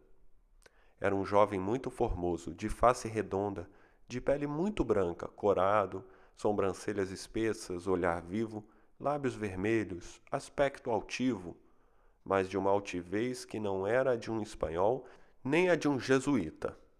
Restituíram a Cândido e a Cacambo as armas que lhes tinham tirado, assim como os cavalos andaluzes. Cacambo deu-lhes aveia a comer, junto da tenda, não os perdendo de vista, com receio de alguma surpresa. Cândido beijou em primeiro lugar a fimbria de batina do comandante e depois sentaram-se à mesa. Vós sois, pois, alemão? Disse-lhe o jesuíta nessa língua. Sim, meu reverendo padre, respondeu-lhe Cândido. Um e outro, ao pronunciarem estas palavras, olhavam-se com uma surpresa extrema e com uma emoção que não conseguiam dominar. E de que região da Alemanha? inquiriu o jesuíta. Da província de Westfália, respondeu Cândido. Nasci no castelo de Thundertentrock. Ó céus! Será possível? exclamou o comandante. Que milagre! exclamou Cândido. Sereis vós? disse o comandante. Não, não é possível, disse Cândido. Caíram nos braços um do outro, beijaram-se, verteram rios de lágrimas. O que? Sereis vós, meu reverendo padre? Vós, o irmão da bela Cunegundes, vós que fostes assassinado pelos búlgaros? Vós, o filho do senhor barão, vós, jesuíta no Paraguai, tenho de confessar que este mundo é bastante estranho. Ó oh, Panglós, Panglós, que diríeis vós se não tivesseis sido enforcado? O comandante mandou retirar os escravos negros e os paraguaianos que serviam os vinhos em taças de cristal. Deu mil graças a Deus e a Santo Inácio, apertando Cândido nos seus braços, ambos com as faces inundadas de lágrimas. Ficarieis ainda mais espantado e enternecido e fora de vós, disse-lhe Cândido, se vos dissesse que vossa irmã Cunegundes, que julgais esventrada, está viva e de perfeita saúde. Onde? Perto de vós, em casa do senhor governador de Buenos Aires e eu vinha tomar parte na guerra. Cada palavra que proferiram nesta longa conversa acumulava prodígio sobre prodígio. A alma voava-lhes na língua, ressoava-lhes nos ouvidos, brilhava-lhes nos olhos. Como eram alemães, demoraram-se à mesa, esperando o reverendo padre provincial. E o comandante falou ao seu amigo Cândido do modo que segue.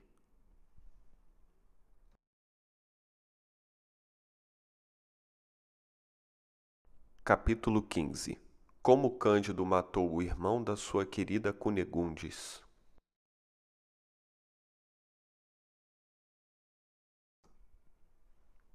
Terei toda a vida presente na memória o dia horrível em que vi matar meu pai e minha mãe e violar minha irmã. Quando os búlgaros se retiraram, não se conseguia encontrar a minha adorável irmã. Numa carroça, carregaram minha mãe, meu pai, a mim, dois criados e três rapazitos que tinham sido esfaqueados, a fim de nos enterrarem numa capela dos jesuítas a duas léguas do castelo de meus pais. Um jesuíta aspergiu-nos com água benta extraordinariamente salgada. Algumas gotas penetraram nos meus olhos. O padre notou que as minhas pálpebras se mexiam um pouco, pôs minha mão sobre o coração e sentiu-o palpitar. Socorreram-me, e ao fim de três semanas estava totalmente restabelecido. Sabeis, meu querido Cândido, como eu era formoso, pois ainda me tornei mais belo. Por isso, o reverendo padre Croust, superior da casa, encheu-se da mais terna afeição por mim deu-me o hábito de noviço. E algum tempo depois fui enviado para Roma. O geral da companhia precisou de recrutar jovens jesuítas alemães. Os soberanos do Paraguai evitam receber jesuítas espanhóis, preferindo-lhe os estrangeiros de cuja obediência se julgam senhores. Pelo reverendo padre geral, fui julgado apto para vir trabalhar nesta vinha. Parti em companhia de um polaco e de um tirolês. Fui honrado ao chegar com um subdiaconado e a patente de tenente. Hoje sou coronel e presbítero. Resistimos vigorosamente às tropas do rei da Espanha. Asseguro-vos que elas serão excomungadas e vencidas. A providência envia-vos para nos auxiliar. Mas é certo que a minha querida irmã Cunegundes está perto de nós, em casa do governador de Buenos Aires? Cândido assegurou-lhe sob juramento que nada era mais verdadeiro. As lágrimas voltaram a correr-lhe dos olhos. O barão não se cansava de beijar Cândido e chamava-lhe irmão e salvador. Talvez nós possamos, meu caro Cândido, entrar juntos na cidade como vencedores e salvar a minha irmã Cunegundes, disse-lhe o comandante. É esse o meu maior desejo, respondeu-lhe Cândido, pois já contava e conto ainda desposá-la. Vós, Insolente? retorquiu o barão. Tereis a impudência de desposar minha irmã, que tem setenta e dois costados de sangue nobre? Penso que estás louco, pois ousais falar-me de uma pretensão tão temerária. Cândido, petrificado com tais palavras, respondeu: Meu reverendo padre, nem todos os costados do mundo serviriam de alguma coisa neste caso. Libertei a vossa irmã dos braços de um judeu e de um inquisidor. Ela deve-me bastantes obrigações e quer desposar-me. Mestre Pangloss sempre me disse que os homens são iguais, e certamente a desposarei. É o que veremos, malandro, disse o jovem barão de Thunder Tronk, dando-lhe ao mesmo tempo uma espadeirada na cara. Cândido puxa imediatamente da sua espada e enterra até aos copos no ventre do barão jesuíta. Porém, ao retirá-la, ensanguentada, pôs-se a chorar, lamentando-se. Ai, meu Deus, que matei o meu antigo senhor, o meu amigo, o meu cunhado, sou o melhor homem do mundo, e, no entanto, já são três os homens que matei, entre os quais dois padres.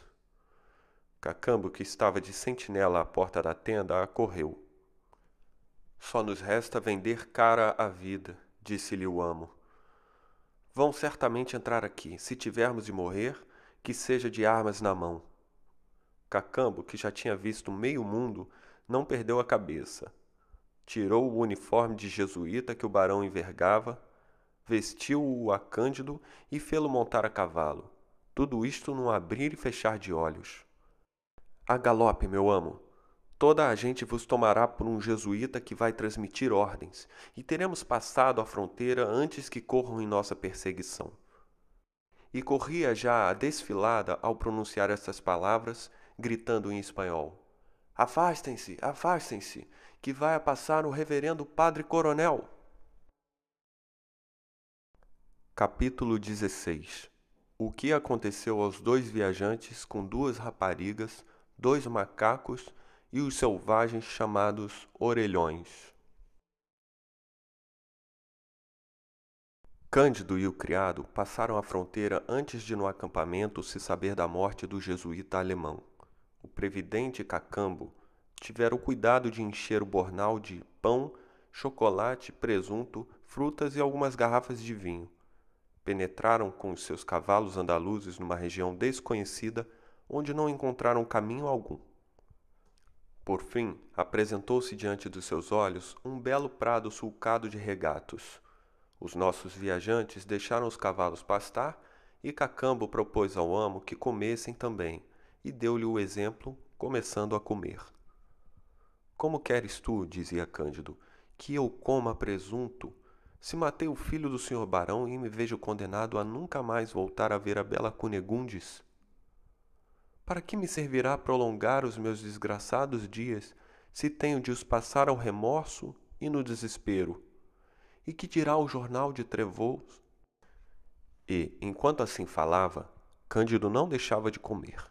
O sol punha-se e os dois fugitivos ouviram alguns gritinhos que pareciam soltados por mulheres.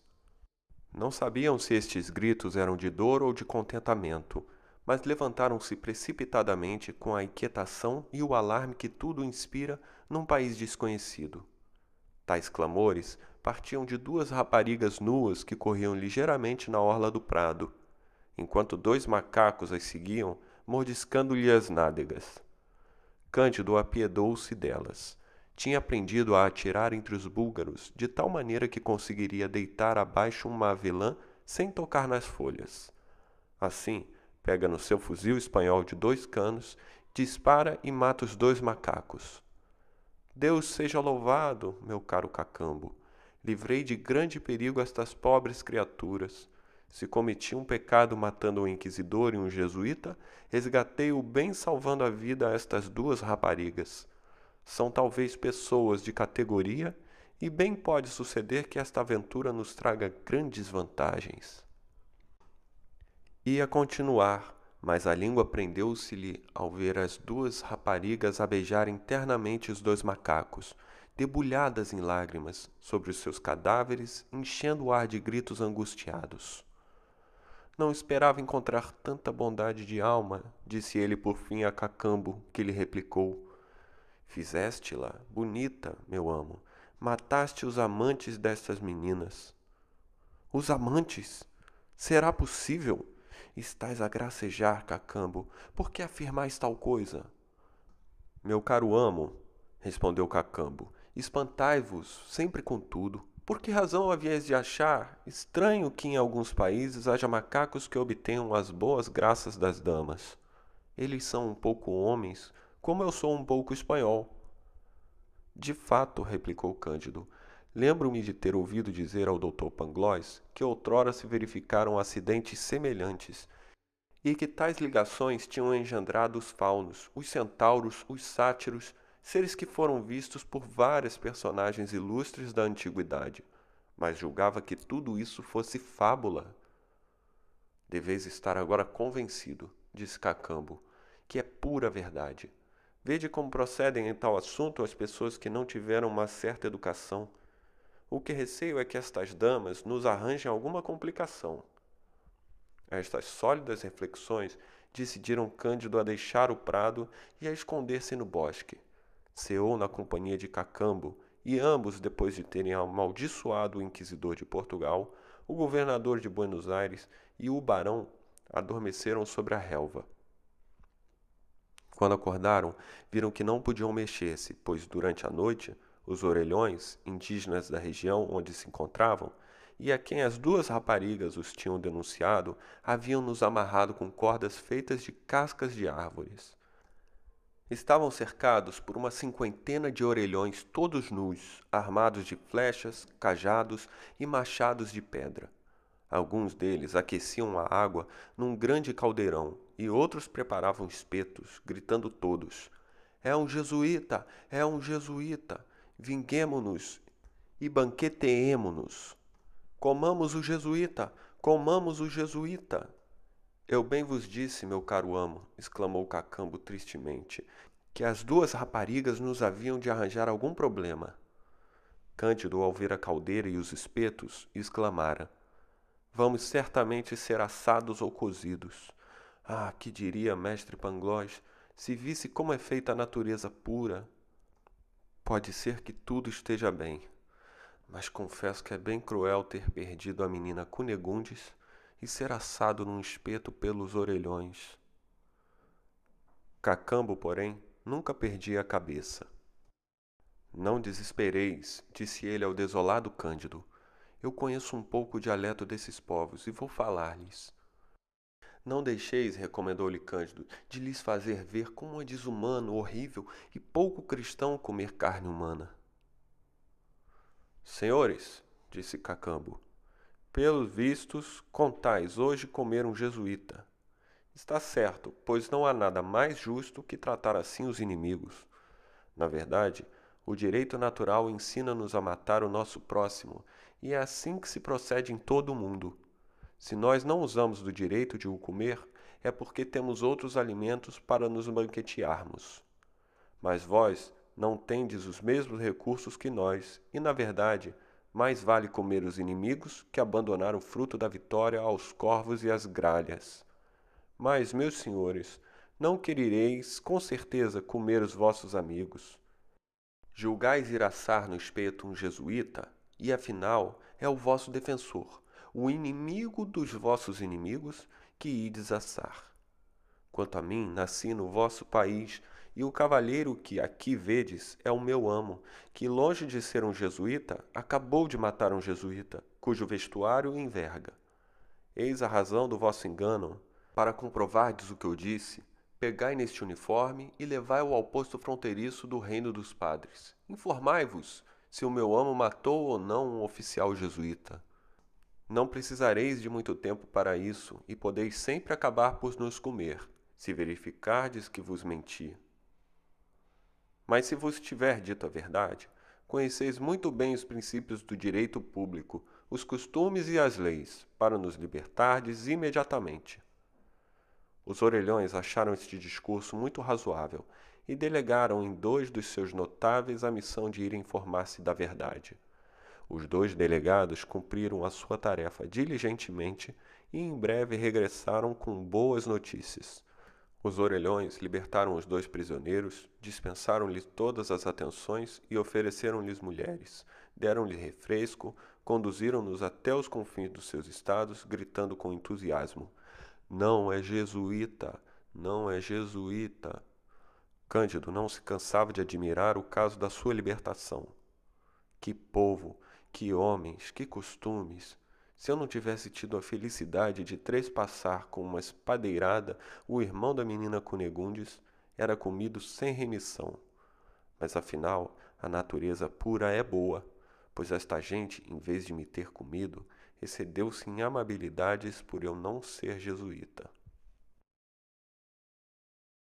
Capítulo 17 Chegada de Cândido e do seu criado ao país do Eldorado e o que lá viram. Logo que chegaram às fronteiras dos orelhões, Cacambo disse a Cândido: Já vistes que este hemisfério não é melhor que o outro.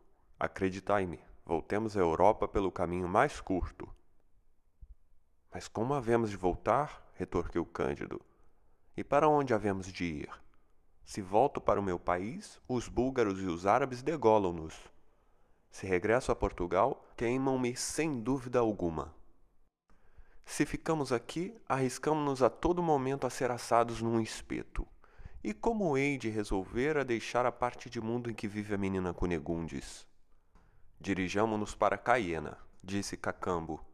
Encontraremos lá franceses que andam por toda parte e que os poderão ajudar. Talvez que Deus tenha piedade de nós. Não era nada fácil irem para Caiena. Sabiam pouco, mais ou menos, o caminho que tinham de tomar. Mas as montanhas, os rios, os precipícios, os ladrões, os selvagens eram por toda a parte obstáculos terríveis. Os cavalos morreram-lhes de fadiga. As provisões esgotaram-se Alimentaram-se durante um mês de frutos silvestres e encontraram-se, por fim, junto de um rio orlado de coqueiros, cujos frutos alimentaram os seus corpos e as suas esperanças. Cacambo, que era tão bom conselheiro como a velha, disse a Cândido: Já não aguentamos mais. Já andamos demais. Vejo além uma canoa vazia. Enchemo-la de cocos e deixamos a corrente conduzir-nos dentro dela. Um rio leva sempre a qualquer sítio habitado. E se não encontrarmos coisas agradáveis, encontraremos ao menos coisas novas. De acordo, respondeu Cândido. Recomendemo-nos a providência. Vogaram algumas léguas entre margens, ora floridas, ora áridas, ora planas, ora escarpadas. O rio era cada vez mais largo, acabando por fim por se perder sob uma abóbada de rochedos que se elevavam até o céu. Os dois viajantes tiveram a ousadia de se abandonar à corrente que deslizava sob esta abóbada. O rio, que neste local se estreitava, arrastou-os com uma rapidez extraordinária e um fragor horrível. Ao cabo de vinte e quatro horas, voltaram a ver a luz do dia. A canoa, porém, desconjuntou-se contra os penedos. Tiveram de se arrastar de rochedo em rochedo durante uma légua, descobrindo por fim um horizonte imenso, bordado de montanhas inacessíveis. A região fora cultivada para o prazer e para a necessidade. Os caminhos estavam cobertos ou, antes, ornados de viaturas de forma e matéria brilhantes, transportando homens e mulheres de uma beleza singular, puxadas velozmente por grandes carneiros vermelhos que excediam em velocidade os mais belos cavalos de Andaluzia, de Tetuão ou de Mequines. Eis aqui um país superior à Vestefália, observou Cândido. Apiaram-se junto da primeira aldeia que encontraram.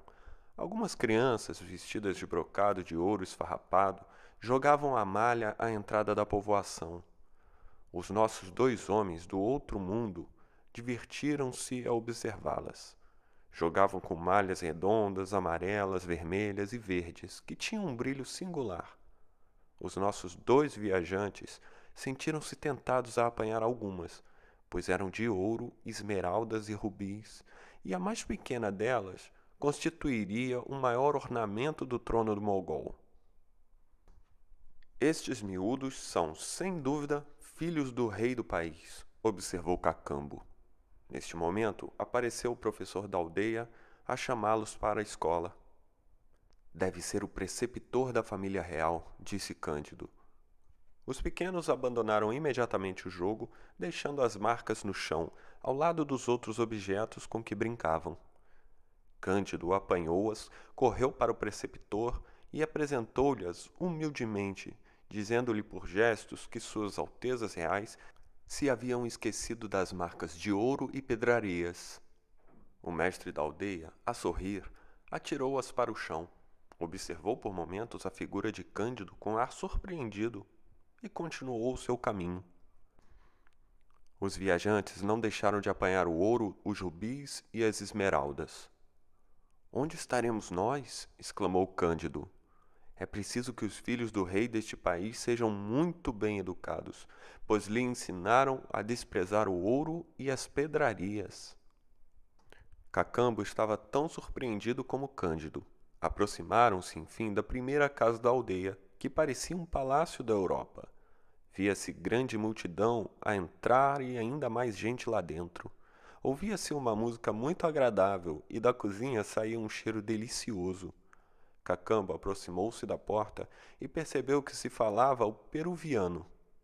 Era a sua língua materna, pois, como toda a gente sabe, Cacambo nascera no Tucumã, numa aldeia onde apenas se conhecia essa língua. Servir-vos-ei de intérprete, disse ele a Cândido. Entremos, pois isto deve ser uma estalagem.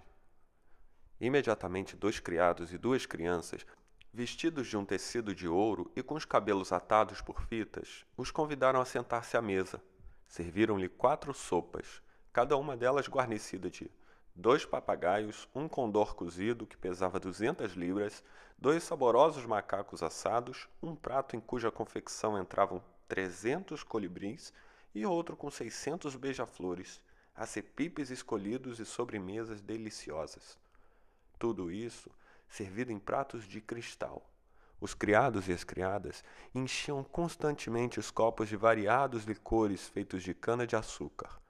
Os convivas eram, na sua maioria, negociantes e cocheiros, todos de extrema delicadeza, que fizeram algumas perguntas a Cacambo com a mais circunspecta discrição, respondendo às perguntas deste último da maneira mais satisfatória.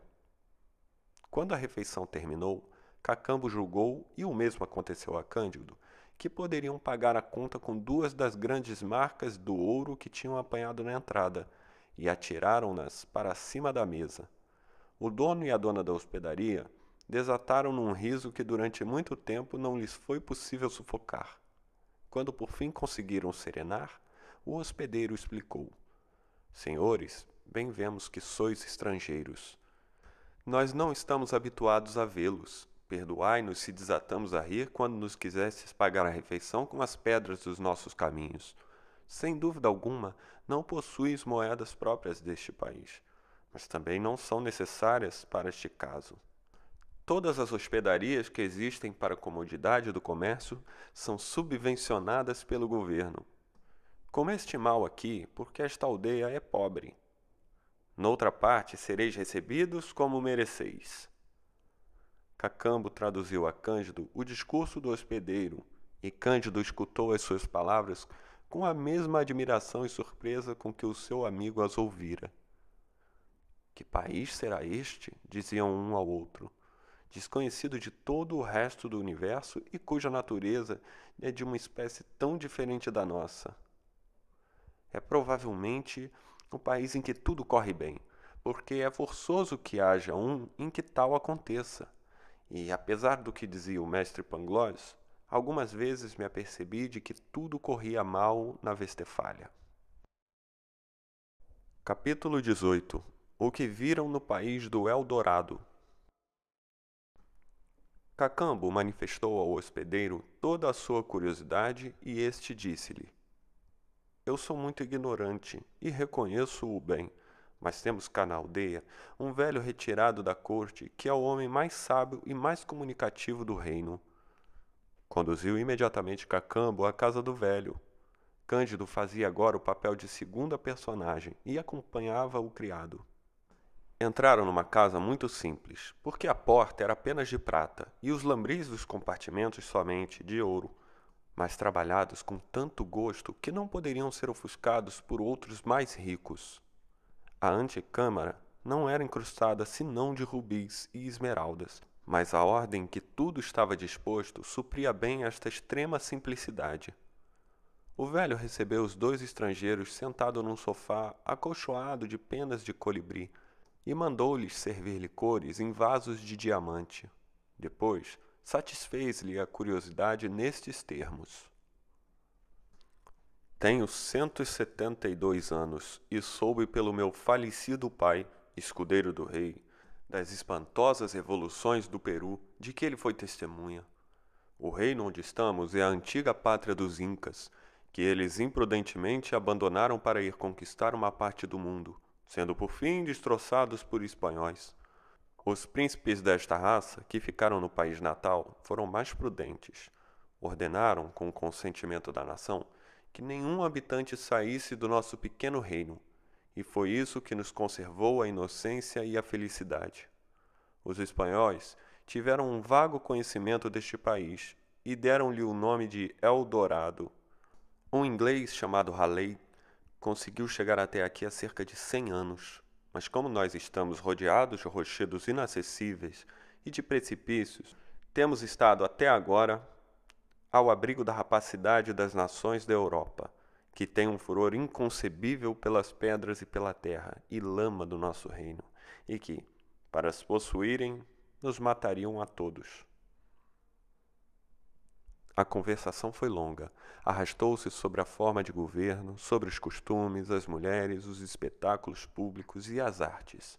Por fim, Cândido, que ainda conservava o seu gosto pela metafísica, pediu a Cacambo que inquirisse se no país havia alguma religião.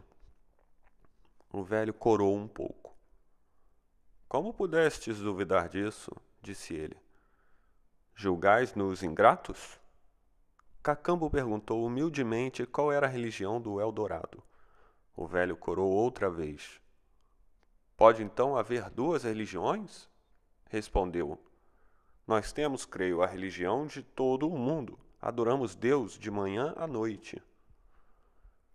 E adorais um único Deus? perguntou Cacambo, que continuava a servir de intérprete às dúvidas de Cândido. Parece-me, disse o velho, que não pode haver dois, nem três, nem quatro. Confesso-vos que as pessoas do vosso mundo fazem perguntas bem singulares. Cândido não se cansava de interrogar o velho através de Cacambo. Quis saber como se orava a Deus no Eldorado. Não oramos, respondeu o bom e respeitável sábio. Nada temos a pedir-lhe, porque ele deu-nos tudo, tudo o que necessitamos. Apenas lhe agradecemos sem parar. Cândido sentiu curiosidade de ver padres e pediu a Cacambo que perguntasse onde eles estavam. O bom do velho sorriu, dizendo: Meus amigos, todos nós somos padres. O rei e todos os chefes de família cantam solenemente todas as manhãs cânticos de ação de graças, e cinco ou seis mil músicos os acompanham. O quê? Não tem frades que ensinem, disputem, governem, intriguem e mandem queimar as pessoas que não são da sua opinião? Seria preciso que fôssemos loucos, disse o velho. Aqui todos nós somos da mesma opinião e não entendemos o que quereis dizer com os vossos frades. Cândido permanecia em êxtase e dizia para consigo ao ouvir estas palavras: Isto aqui é bem diferente da Vestefália e do castelo do senhor barão. Se o nosso amigo Pangloss tivesse visto o Eldorado, não diria mais que o castelo de Tronk era o que havia de melhor na terra. É um fato indiscutível que é preciso viajar-se. Depois desta longa conversação, o bom velho fez atrelar a um carro seis carneiros e mandou que doze dos seus criados acompanhassem os dois viajantes à corte. Perdoai-me se a idade me priva da honra de vos acompanhar, disse ele. O rei receber-vos-á de maneira que vos há de agradar, e desculparei certamente alguns dos usos do nosso país que vos não satisfaçam. Cândido e Cacambo subiram para o carro e os seis carneiros correram, como se voassem, e em menos de quatro horas chegaram ao palácio do rei. A fachada tinha cento e vinte e cinco pés de altura por cem de largura, e é impossível descrever a matéria em que fora edificado. Calcule-se a superioridade prodigiosa que devia ter sobre os calhaus e a areia a que chamamos ouro e pedrarias. Vinte lindas raparigas da guarda receberam Cândido e Cacambo ao descerem da carruagem, os conduziram ao balneário e vestiram-lhes depois fatos feitos de um tecido de penugem de colibri.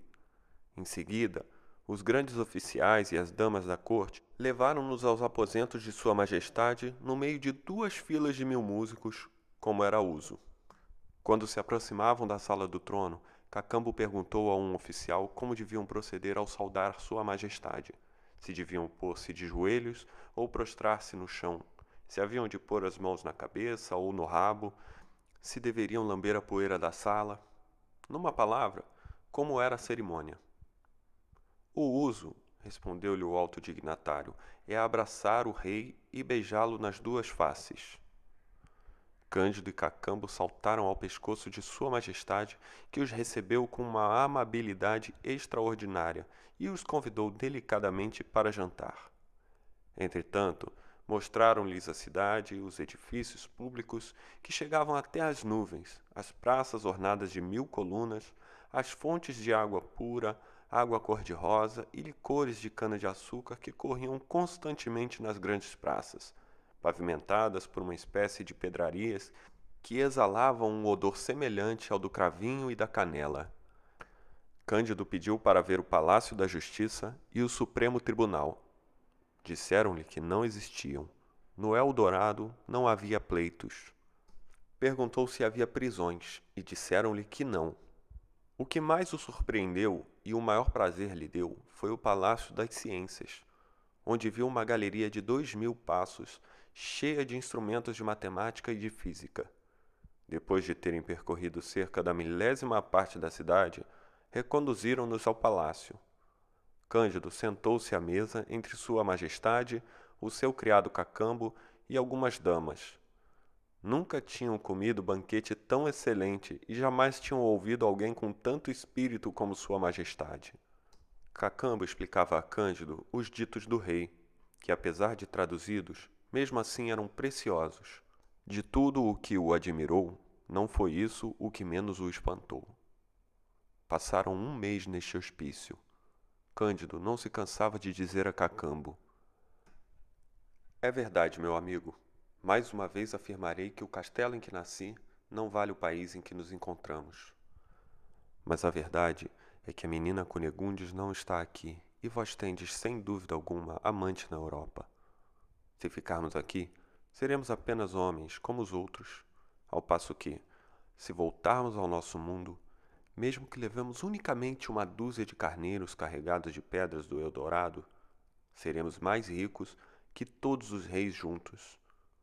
Não teremos de recear os inquisidores e poderemos facilmente retomar a menina Cunegundes. Estas palavras agradaram a Cacambo.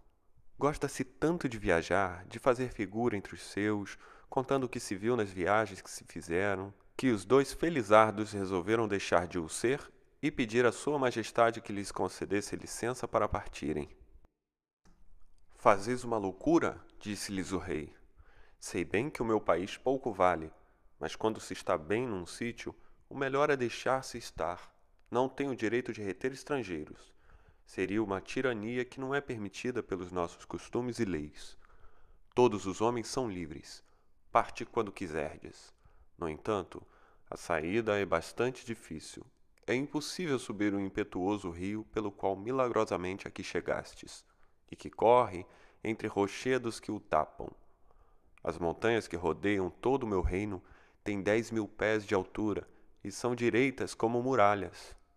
Estendem-se num percurso de mais de dez léguas de largura e só se podem transpor descendo pelos precipícios.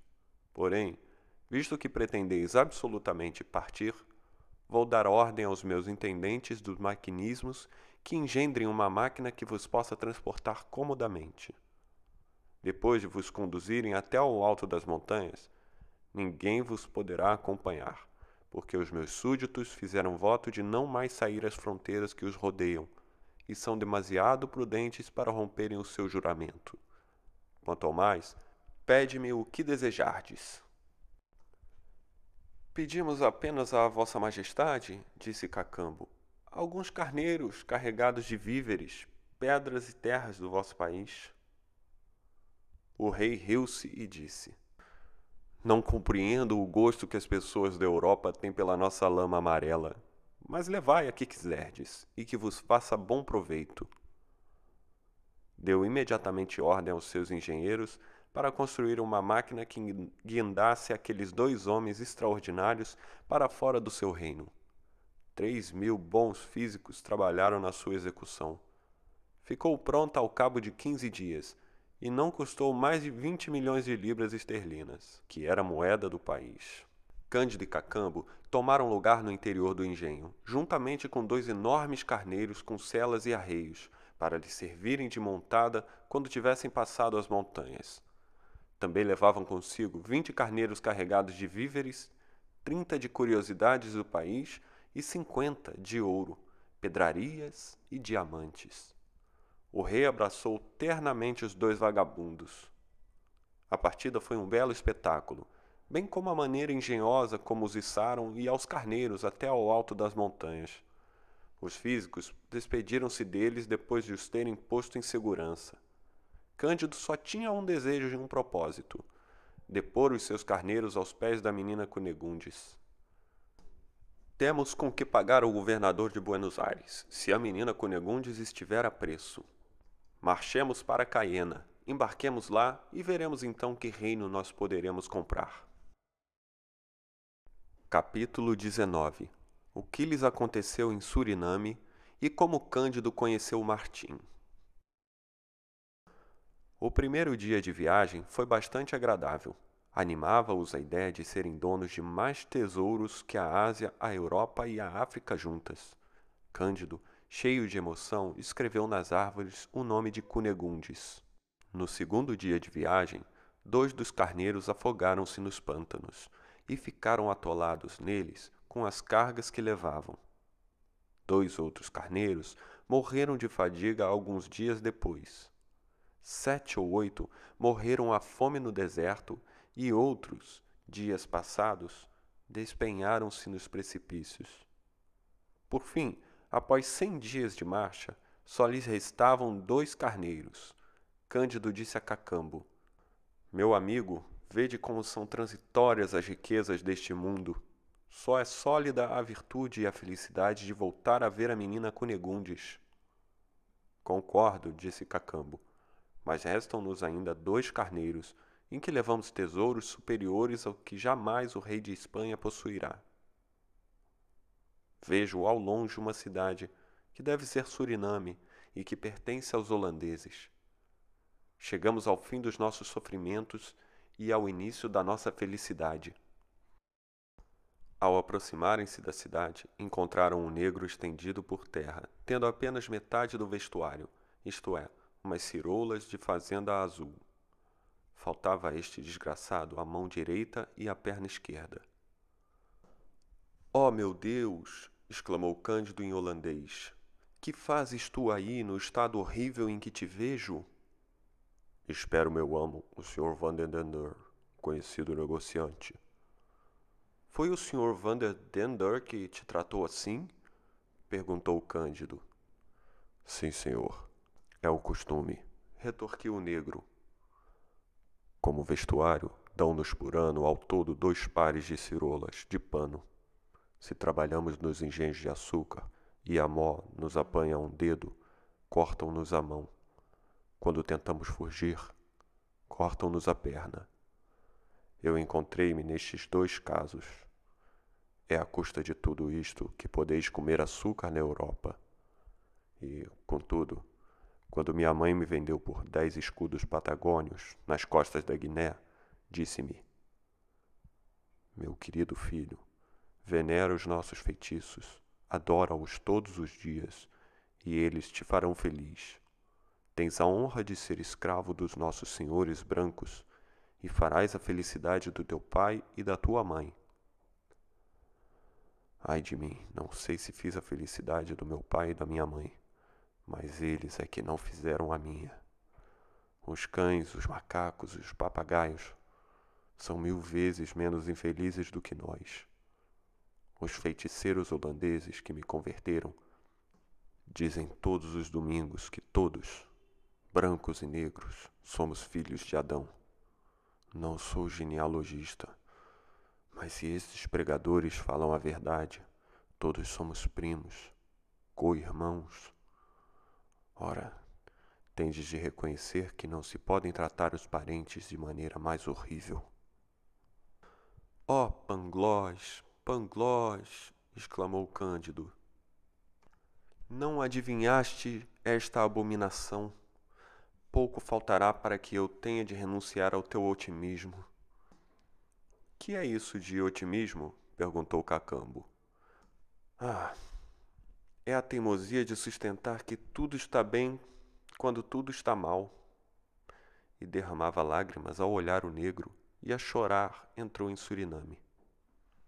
A primeira coisa de que se informaram foi se haveria no porto algum barco que os pudesse levar a Buenos Aires. A pessoa a quem se dirigiram foi precisamente um patrão espanhol que se ofereceu para os levar por um preço razoável.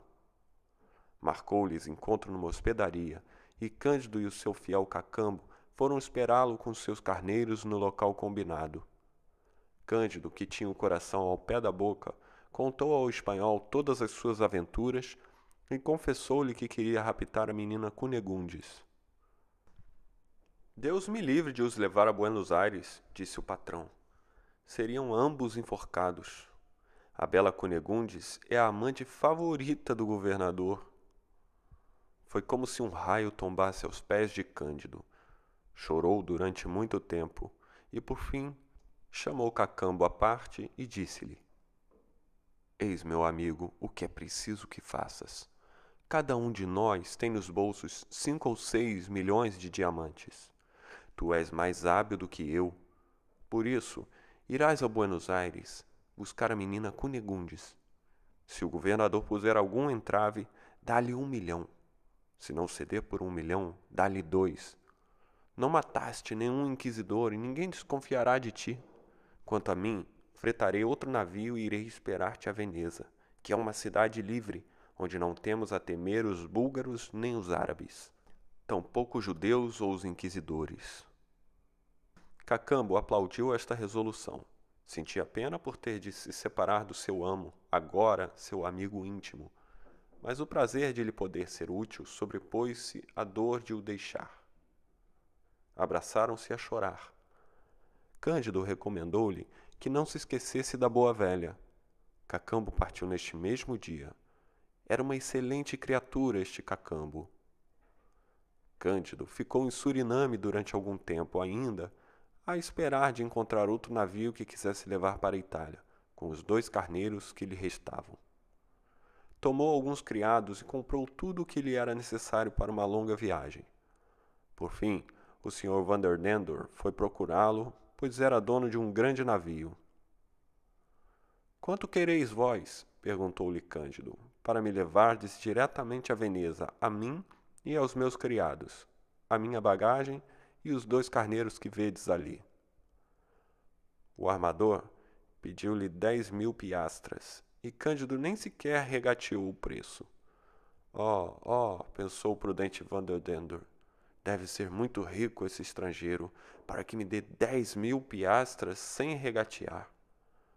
Por isso, voltou daí a pouco e deu-lhe a entender que não poderia levar por menos de vinte mil piastras. Pois bem, telais eis, respondeu-lhe Cândido. Nossa, disse para consigo o mercador, este homem dá vinte mil piastras com a mesma facilidade com que dá dez.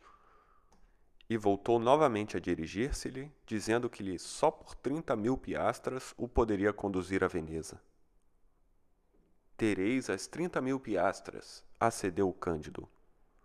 Oh, oh! considerou novamente o negociante. Trinta mil piastras nada custam a este homem. Certamente os dois carneiros transportam riquezas imensas. Não insistamos mais. Deixemo-lo pagar as trinta mil piastras adiantadamente e depois veremos. Cândido vendeu dois pequenos diamantes, o menor dos quais valia mais do que a importância pedida para fretar o barco. Os dois carneiros foram levados para bordo. Cândido seguia no barquito para alcançar o navio, que se achava ao largo.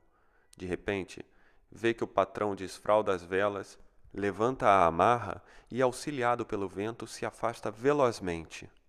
Cândido, indignado e estupefato, depressa o perde de vista. Ai de mim! exclamou ele.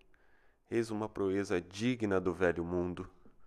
Regressa à terra louco de dor, porque no final de contas tinha perdido uma fortuna com que podia comprar vinte reinos.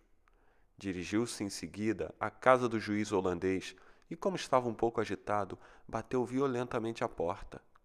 Entrou e expôs o seu caso, gritando um pouco mais alto do que convinha. O juiz começou por lhe fazer pagar dez mil piastras pelo barulho que fizera. Escutou-o depois pacientemente e fez-lhe pagar outras dez mil piastras pelas despesas da audiência. Este procedimento acabou por desesperar Cândido. Experimentara, na verdade, reveses mil vezes mais dolorosos. Mas o sangue frio do juiz e o cinismo do patrão que o havia roubado deram-lhe cabo do fígado e mergulharam-no numa melancolia profunda. A maldade dos homens apresentava-se-lhe em toda a sua fealdade e o espírito alimentava-se-lhe unicamente de ideias tristes. Por fim, apareceu o um navio francês que partia para Bordeaux e Cândido, como já não tinha carneiros carregados de diamantes para embarcar, alugou uma câmara do barco pelo seu justo preço e fez anunciar pela cidade que pagaria a passagem, a alimentação e ainda duas mil piastras a um homem que o quisesse acompanhar na viagem, na condição de que fosse o homem mais desgostoso com o seu destino e o ser mais infeliz de toda a província. Apresentou-se-lhe uma multidão tal de pretendentes que nem uma frota chegaria para os transportar. Cândido, querendo escolher pelas aparências, separou uma vintena dos que lhe pareceram mais sociáveis, reuniu-os no seu camarote e convidou-os para jantar, com a condição de cada um deles contar a sua história e prometendo-lhes escolher o que de entre eles parecesse mais infeliz e mais descontente com a vida, não se esquecendo de dar aos restantes uma gratificação. A sessão durou até às quatro horas da manhã Cândido, ao ouvir as suas aventuras, lembrou-se muitas vezes do que a velha dissera quando iam para Buenos Aires, quando afirmara que não haveria ninguém no navio a quem não tivessem acontecido grandes desventuras. A cada aventura que lhe contavam, lembrava-se de Pangloss e dizia: O bom Pangloss teria sérias dificuldades em demonstrar o seu sistema. Quem me dera que ele aqui estivesse. Sem dúvida alguma, se tudo vai bem, é no Eldorado e não no resto do mundo. Acabou, enfim, por se decidir a favor do infeliz sábio que trabalhara dez anos para as livrarias de Amsterdão, por lhe parecer que não haveria profissão no mundo mais detestada que a das letras. Este sábio era, aliás, boa pessoa e fora roubado pela mulher, espancado pelo filho e abandonado pela filha, que acabara por fugir com um português tinha ultimamente sido privado de um pequeno emprego de que subsistia, e os protestantes de Suriname perseguiam-no porque o tomavam por sociniano. Há que confessar que os outros pretendentes eram, pelo menos, tão infelizes como ele, mas Cândido esperava que ele o distraísse na viagem. Todos os outros rivais acharam que Cândido praticava uma grande injustiça, mas ele apaziguou-os, dando a cada um cem piastras. Capítulo 20 O que aconteceu no mar a Cândido e a Martim O velho sábio, que se chamava Martim, embarcou, pois, para Bordéus com Cândido. Ambos tinham visto e sofrido muito, e, como o navio devia seguir de Suriname para o Japão, pelo Cabo da Boa Esperança, teriam bastante tempo para conversarem durante a viagem acerca do mal moral e do mal físico. Cândido, porém, tinha uma grande vantagem sobre Martim, pois não perdia a esperança de voltar a ver a menina Cunegundes, enquanto Martim nada tinha a esperar. Para mais, Cândido possuía ouro e diamantes e, embora tivesse perdido cem enormes carneiros carregados de tesouros, e ainda que lhe doesse a maroteira do mercador holandês, quando pensava no que ainda lhe restava nos bolsos e quando falava de Cunegundes, sobretudo depois das refeições, inclinava-se para o sistema de Pangloss. Mas vós, senhor Martim, disse ele ao sábio, que pensais de tudo isto? Qual é a vossa opinião sobre o mal moral e o mal físico? Senhor, respondeu Martim, os padres acusaram-me de sociniano, adepto da doutrina herética de Socino, que rejeita a existência de três pessoas em Deus. Mas a verdade é que sou maquineu. Troçais de mim, observou Cândido. Já não há maquineus no mundo. Existo eu, disse Martim. Por mais que faça, não posso deixar de pensar de outra maneira. Deveis ter o demônio no corpo, disse Cândido. O diabo imiscui-se de tal modo nos negócios do mundo, observou Martim, que bem podia estar no meu corpo, como aliás em qualquer outro lado. Mas confesso-vos que, lançando os olhos pelo globo, ou antes por este glóbulo, penso que Deus o deve ter abandonado a algum ser malfazejo, reservando para si o Eldorado. Nunca vi cidade que não desejasse a ruína da cidade vizinha, nem família que não pretendesse o extermínio de outra família. Por todo o lado, os fracos abominam os poderosos, diante dos quais rastejam e os poderosos tratam-nos como rebanhos de que vendem a lã e a carne.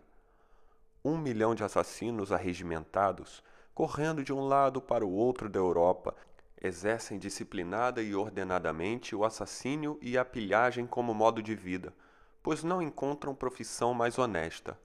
E nas cidades onde parece reinar a paz e as artes florescem, os homens são devorados pela inveja e por mais cuidados e inquietações do que os habitantes flagelados pelo cerco da sociedade.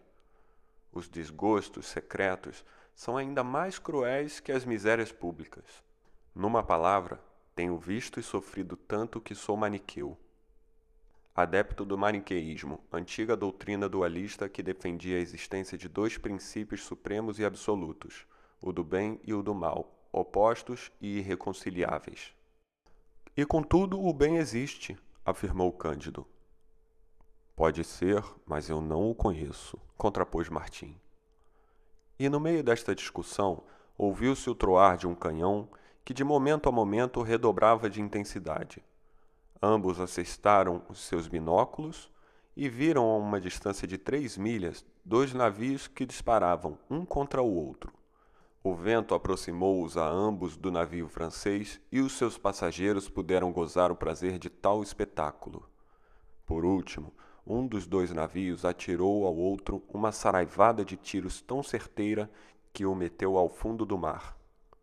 Cândido e Martim aperceberam distintamente uma centena de homens sobre o convés do navio que se afundava. Erguiam as mãos ao céu e lançavam clamores horríveis. Num instante, tudo foi engolido. Eis como os homens se tratam uns aos outros, disse Martim. Não há dúvida alguma que há algo de diabólico neste caso, concordou Cândido. Enquanto assim discorriam, Cândido viu qualquer coisa de um vermelho vivo que nadava a par do navio que o transportava. Lançou-se a chalupa à água para ver o que seria. Era um dos seus carneiros. Cândido sentiu mais alegria por reaver este carneiro do que tivera desgosto por haver perdido cem carneiros carregados de grandes diamantes do Eldorado. O capitão francês em breve descobriu que o capitão do navio submerso era um pirata holandês, sendo espanhol o seu vencedor. O primeiro era o que tinha roubado Cândido. Assim, as riquezas imensas que o celerado roubara ficaram sepultadas com ele no fundo do mar, salvando-se apenas aquele carneiro. Vedes como algumas vezes o crime é castigado, disse Cândido a Martim. O patife do mercador holandês teve a sorte que merecia. De fato, mas seria preciso que morressem também os passageiros que seguiam no seu navio? Respondeu-lhe Martim. Deus castigou o ladrão e o diabo afogou os outros. Entretanto, o navio francês e o espanhol continuaram a sua rota e Cândido continuou as suas conversas com Martim. Questionaram durante quinze dias, findos os quais estavam tão avançados como no primeiro. Mas enfim, falavam, trocavam ideias, consolavam-se. Cândido acariciava o seu carneiro e dizia: Se te encontrei, por que não hei de encontrar também a menina Cunegundes? Capítulo 21 Cândido e Martim aproximam-se das costas da França e filosofam. Avistaram-se, por fim, à costa da França. Já alguma vez estivestes na França, senhor Martim? perguntou Cândido. Sim, respondeu-lhe este. Já percorri várias províncias. Há umas tantas em que metade dos habitantes são doidos, outras em que se vive da astúcia algumas em que são bons, mas estúpidos, e ainda aquelas em que abundam os pretensiosos. Em todas, a principal ocupação é o amor, a segunda, a má língua, e a terceira, proferirem tolices. Mas estivestes em Paris, Sr. Martim? interrogou Cândido. Sim, estive em Paris. É uma cidade que alberga pessoas de todas as espécies. É um caos, uma amálgama em que toda a gente procura o prazer e em que quase ninguém o encontra. Pelo menos assim me pareceu. Estive lá pouco tempo. Logo ao chegar, os gatunos na feira de Saint-Germain roubaram-me tudo o que levava comigo. Depois fui tomado por ladrão e meteram-me oito dias na prisão. Nessa altura, fiz-me revisor de provas de imprensa para ganhar o bastante para poder regressar a pé à Holanda. Conheci a canalha que escreve a canalha que intriga e a canalha que conspira. Disse que há pessoas muito distintas naquela cidade. Bem gostaria de o acreditar. Quanto a mim, não tenho curiosidade alguma em ver a França, disse Cândido. Compreendereis facilmente que quando se passou um mês no Eldorado, se não tenha outro desejo na terra que voltar a ver a menina Cunegundes. Vou esperá-la a Veneza e atravessarei a França apenas de passagem para a Itália. Querereis acompanhar-me? De boa vontade, respondeu Martim. Dizem que Veneza só é boa para os nobres venezianos. Contudo, também recebe primorosamente os estrangeiros, quando eles tenham muito dinheiro. Eu não tenho nenhum, mas vós tendes bastante, e por isso vou segui-lo para toda parte. A propósito, perguntou Cândido, pensais que a terra tenha sido Primitivamente um mar, como se afirma naquele grosso calhamaço que pertence ao capitão do navio? Creio tanto nisso como nas fantasias que nos têm impingido de há uns tempos para cá. Mas com que fim foi então criado o mundo? inquiriu Cândido. Para nos irritar, respondeu Martim. Não vos surpreendeu o amor que aquelas duas raparigas do país dos orelhões tinham aos dois macacos cuja aventura vos contei? Absolutamente nada, disse Martim. Não vejo que tal paixão tenha algo de extraordinário. Acreditais, continuou Cândido, que os homens sempre se tenham massacrado e tenham sido desde o princípio o que são hoje?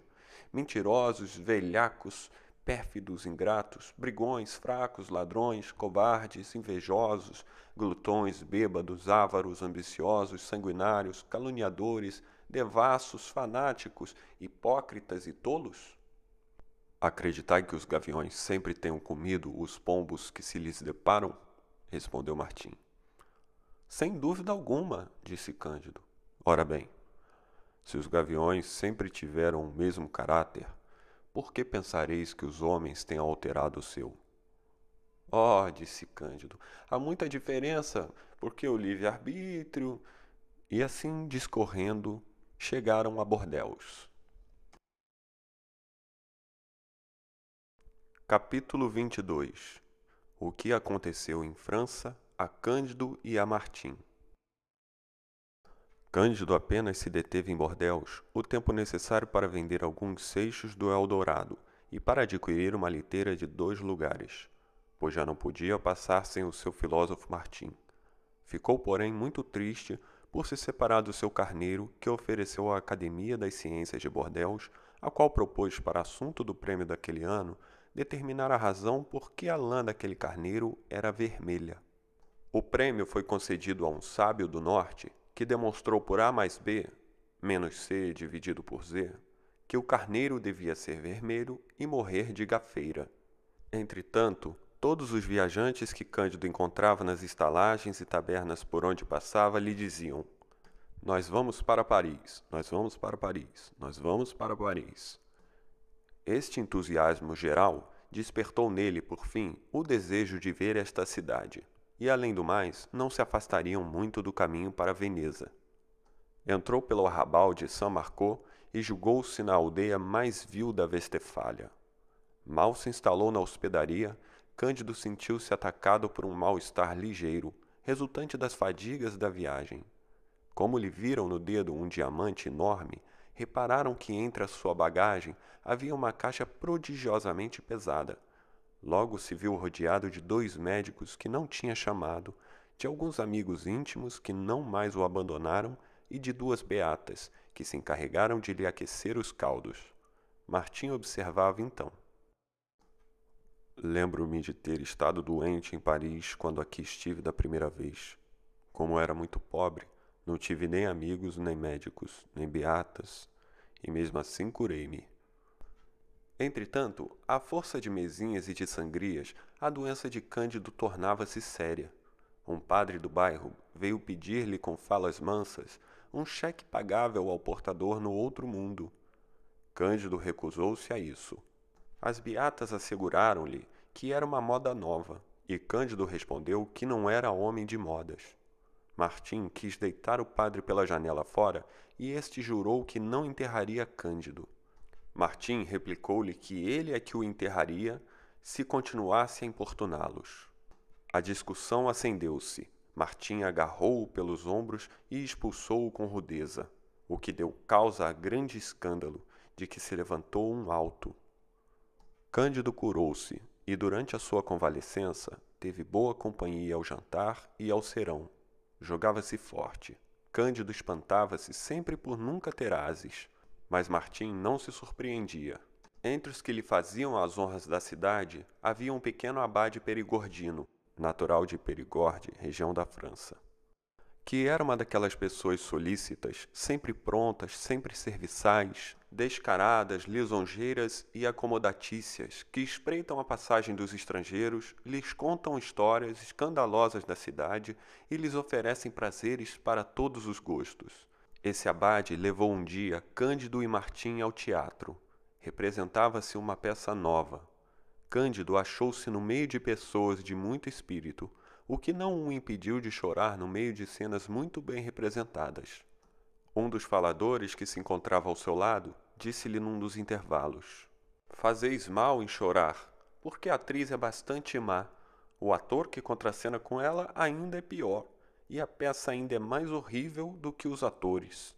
A cena passa-se na Arábia e o autor não sabe patavina de árabe, e para mais, é um homem que não acredita nas ideias inatas.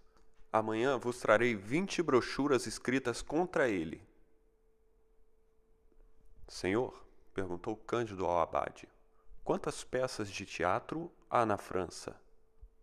Cinco ou seis mil, respondeu ele. É muito, observou Cândido. E quantas serão boas? Quinze ou dezesseis, replicou o outro. É muito, sentenciou Martim. Cândido entusiasmou-se com uma atriz que fazia o papel de Rainha Isabel, numa peça bastante monótona que se representava algumas vezes. Esta atriz, confessou ele a Martim, agrada-me muito, porque se parece com a menina Cunegundes gostaria imenso de lhe ser apresentado. O abade Perigordino ofereceu-se para o levar à casa dela. Cândido, educado na Alemanha, perguntou-lhe como era a etiqueta e como se tratavam na França as rainhas de Inglaterra. É preciso distinguir, disse o abade. Na província, costumam levá-las para uma taberna. Em Paris, respeitam-nas enquanto são belas e lançam-se no monturo quando morrem. Rainhas no monturo? exclamou Cândido. Mas é verdade, interveio Martim. O senhor Abade tem razão. Eu encontrava-me em Paris quando a menina Monime passou, como se costuma dizer, desta para melhor. Recusaram-lhe o que as pessoas daqui chamam as honras da sepultura, isto é, a honra de apodrecer num horrível cemitério com os pobres do bairro. Foi enterrada a um canto da rua de Borgonha, o que lhe devia dar muitos cuidados, pois ela pensava com grande elevação. Isso foi muito descortês, disse Cândido. Que quereis? Estas pessoas são assim. Imaginai todas as contradições, todas as incoerências e todas as incompatibilidades possíveis e encontrá-las-ei no governo, nos tribunais, nas igrejas, nos espetáculos dessa divertida nação. É verdade que em Paris se passa a vida a rir? perguntou Cândido. Sim, respondeu o abade, mas é irritante porque se queixam de tudo às gargalhadas e praticam a rir mesmo os atos mais detestáveis. Quem era, perguntou Cândido, aquele grande idiota que me disse tão mal da peça que me fez chorar e cujos atores tanto me agradaram? É um pelintra que ganha a vida a dizer mal de todas as peças e de todos os livros, respondeu o abade. Inveja os que triunfam como os eunucos invejam os homens viris. É uma das serpentes da literatura que se alimentam de veneno e de imundície, a que chamam foliculários. E que entendeis vós por foliculário? disse Cândido. Ora, respondeu o abade, é um homem que escreve nas folhas, um fréron, publicista francês, fundador de uma gazeta literária hostil ao movimento filosófico. Assim conversavam Cândido Martim e o abade na escadaria enquanto as pessoas saíam do teatro. Embora esteja ansioso por voltar a ver a menina Cunegundes, disse Cândido, gostaria de cear com a menina Clairon, pois pareceu-me admirável. O abade não era pessoa para se aproximar da menina Clairon, pois só se dava com pessoas de categoria e ela era apenas uma atriz. Por isso, disse a Cândido: Ela está comprometida para esta noite, mas poderei levar-vos à casa de uma senhora muito distinta e onde começareis a conhecer Paris como se aqui vivesseis há quatro anos. Cândido, que era naturalmente curioso, deixou-se conduzir à casa da dama, ao fundo do bairro de São Honoré. Jogava-se o faraó, jogo de cartas em que o rei de copas tem este nome. Viam-se doze tristes jogadores, cada um com um baralho de cartas na mão, registro anguloso dos seus infortúnios. Reinava um silêncio profundo. Via-se a palidez no rosto dos jogadores e a inquietação no rosto do banqueiro. A dona da casa, sentada junto deste, observava com olhos de lince todas as paradas, todas as jogadas e manigância dos jogadores, avisando-os com uma atenção severa, mas polida, e nunca se zangava, com medo de perder os fregueses. Esta dama fazia-se chamar Marquesa de Parolignac. Uma filha sua, de quinze anos de idade, sentava-se entre os jogadores e advertia-a com um rápido piscar dos olhos das trapacices desses infelizes ao tentarem remediar as crueldades da sorte. O abade perigordino, Cândido e Martim entraram. Ninguém se levantou, nem os cumprimentou, nem sequer para eles olhou. Todos estavam profundamente atentos ao jogo. A senhora baronesa de Thunder Tronk era mais educada, observou Cândido. Entretanto, o abade aproximou-se da marquesa e falou-lhe ao ouvido. Ela, soerguendo-se, honrou Cândido com um sorriso gracioso e concedeu a Martim uma delicada e nobre inclinação de cabeça. Mandou dar uma cadeira e um baralho a Cândido, que perdeu cinquenta mil francos em duas cartadas.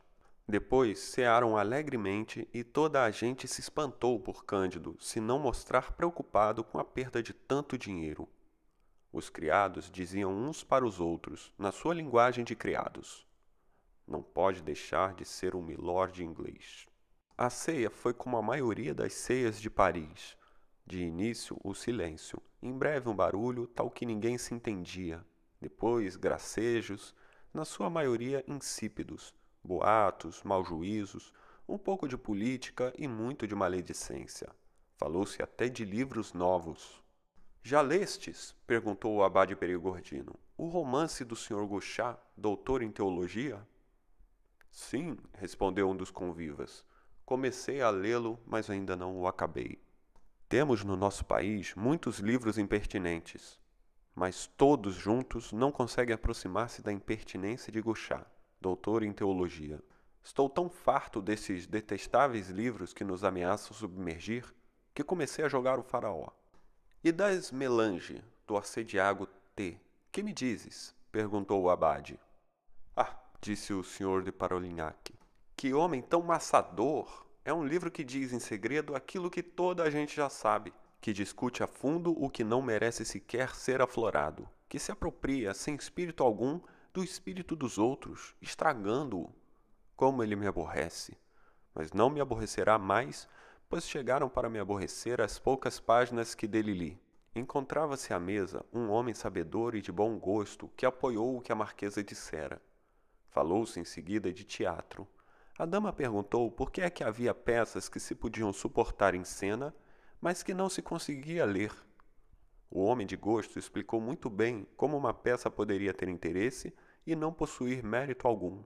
Provou em poucas palavras que não era bastante apresentar duas ou três situações extraídas dos romances e que seduzem sempre os espectadores, mas que era preciso ser-se novo sem se ser bizarro, muitas vezes sublime e sempre natural, conhecer o coração humano e fazê-lo falar ser um grande poeta, sem que, contudo, nenhuma das personagens da peça seja poeta, e, sobretudo, conhecer perfeitamente a sua língua, falá-la com pureza e com uma harmonia contínua, sem que, porém, a rima prejudique o sentido.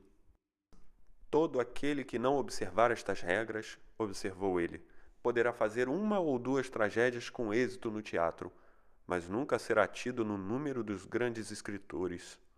Temos muito poucas peças com qualidade. Umas são idílios, em diálogos bem escritos e bem rimados. Outras, discursos políticos que fazem adormecer ou deformações desagradáveis. Outras ainda, sonho de energúmenos em estilo bárbaro, jogos sem sentido, longas apóstrofes aos deuses, porque os seus autores não sabem falar aos homens. Máximas falsas e lugares comuns empolados Cândido ouviu estes conceitos com toda a atenção e formou do expositor uma ideia elevada. E como a marquesa tivera o cuidado de o sentar ao lado dela, tomou a liberdade de lhe falar ao ouvido e de lhe perguntar quem era aquele homem tão esclarecido. É um sábio, disse a dama, que o abade traz para cá algumas vezes, mas que não joga. Tem grandes conhecimentos de tragédias e de livros, e é autor de uma tragédia pateada e de um livro que nunca saiu da livraria, excetuando-se um exemplar que ele me dedicou.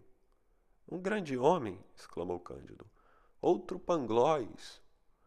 E virando-se para ele, disse-lhe: Senhor, certamente pensais que tudo quanto se passa no mundo físico e no mundo moral está bem e não podia ser melhor nem de outra maneira? Eu, senhor, respondeu-lhe o sábio, não penso nada de semelhante. Pelo contrário, penso que entre nós tudo vai às avessas, que ninguém sabe já qual é o seu lugar, nem a sua ocupação, nem o que faz ou o que deve fazer, e que, exceto a mesa, em que tudo está satisfeito ou em que todos parecem de acordo, o resto do tempo se passa em quarelas impertinentes. Jansenistas contra molinistas, membros do parlamento contra membros da igreja, homens de letras contra homens de letras, cortesãos contra cortesãos, financeiros contra o povo, mulheres contra maridos, famílias contra famílias, enfim, uma guerra eterna. Cândido retorquiu-lhe: Já vi pior, mas um sábio que teve a infelicidade de ter sido enforcado ensinou-me que tudo se passa às mil maravilhas Tais acidentes são apenas sombras de um belo quadro. O vosso enforcado troçava do mundo, sem dúvida, pois tais sombras são manchas horríveis, disse Martim. São manchas que os homens fazem, disse Cândido, e que não podem deixar de fazer. Nesse caso, a culpa não é deles, retorquiu Martim.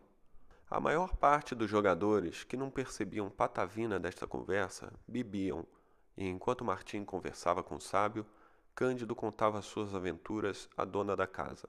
Depois da ceia, a marquesa conduziu Cândido ao seu escritório e fê-lo sentar num canapé. Ora bem, disse ela, continuais, pois, a amar perdidamente a menina Cunegundes de Thunder Tronk? Sim, marquesa, respondeu Cândido. A marquesa retorquiu-lhe com um sorriso terno. Respondeis-me como um vestefaliano que sois. Um francês ter-me-ia dito. É certo que amei a menina Cunegundes, mas depois de vos ter visto, receio ter deixado de a amar. Ah, senhora, disse Cândido, responderei como quiserdes. A vossa paixão por ela, disse a marquesa, começou quando lhe apanhaste o lenço. Quero que me apanheis a liga. Da melhor vontade, disse Cândido, apanhando do chão a liga que ela para lá atirara. Mas quero também que ma torneis a pôr. Prosseguiu a dama, e Cândido assim o fez.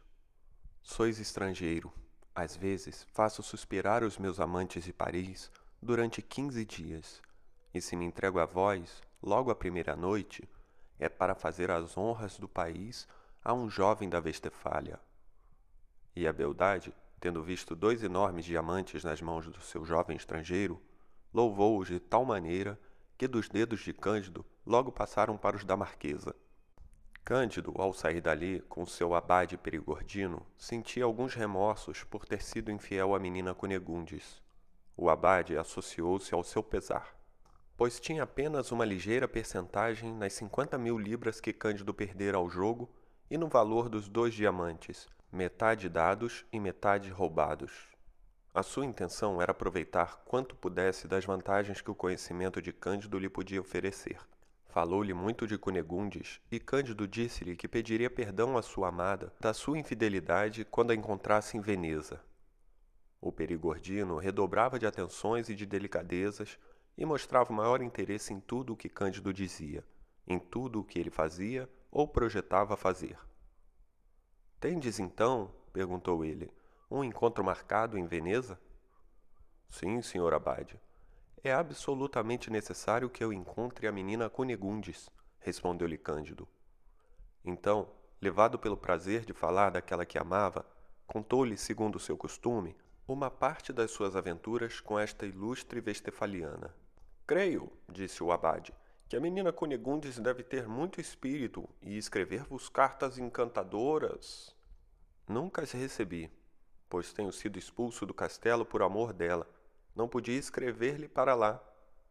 Pouco depois, soube que ela tinha morrido. Em seguida, encontrei-a novamente e novamente a perdi. Enviei-lhe agora um mensageiro ao local onde permanece a duas mil e quinhentas léguas daqui e espero novidades dela. O abade escutava com a maior atenção e parecia um tanto ou quanto pensativo. Pouco depois despediu-se dos dois estrangeiros, depois de os ter abraçado amistosamente. No dia seguinte, Cândido recebeu, quando acordou, uma carta concebida nos seguintes termos: Senhor meu amante, muito querido, há oito dias que me encontro doente nesta cidade. Soube que aqui vos encontrais. Se me pudesse mexer, voaria para vossos braços. Tomei conhecimento da vossa passagem em Bordéus, onde deixei o fiel Cacambo e a velha, que devem estar a chegar. O governador de Buenos Aires apoderou-se de todos os meus bens, mas resta-me ainda o vosso coração. Vinde, que a vossa presença me restituirá a vida ou me fará morrer de prazer. Esta carta encantadora, esta carta inesperada, extravasou Cândido de uma alegria inexprimível. Ao mesmo tempo, a doença da sua querida Cunegundes encheu-o de dor. Repartido entre estes dois sentimentos, pegou no seu ouro e nos seus diamantes e fez-se conduzir, acompanhado de Martim, ao hotel em que se encontrava a menina Cunegundes. Entra trêmulo de emoção, o seu coração palpita, a voz soluça-lhe. Quer abrir os cortinados do leito, quer luz para ver melhor. Não faça isso, disse-lhe a criada. A luz pode matá-la. E feche imediatamente as cortinas.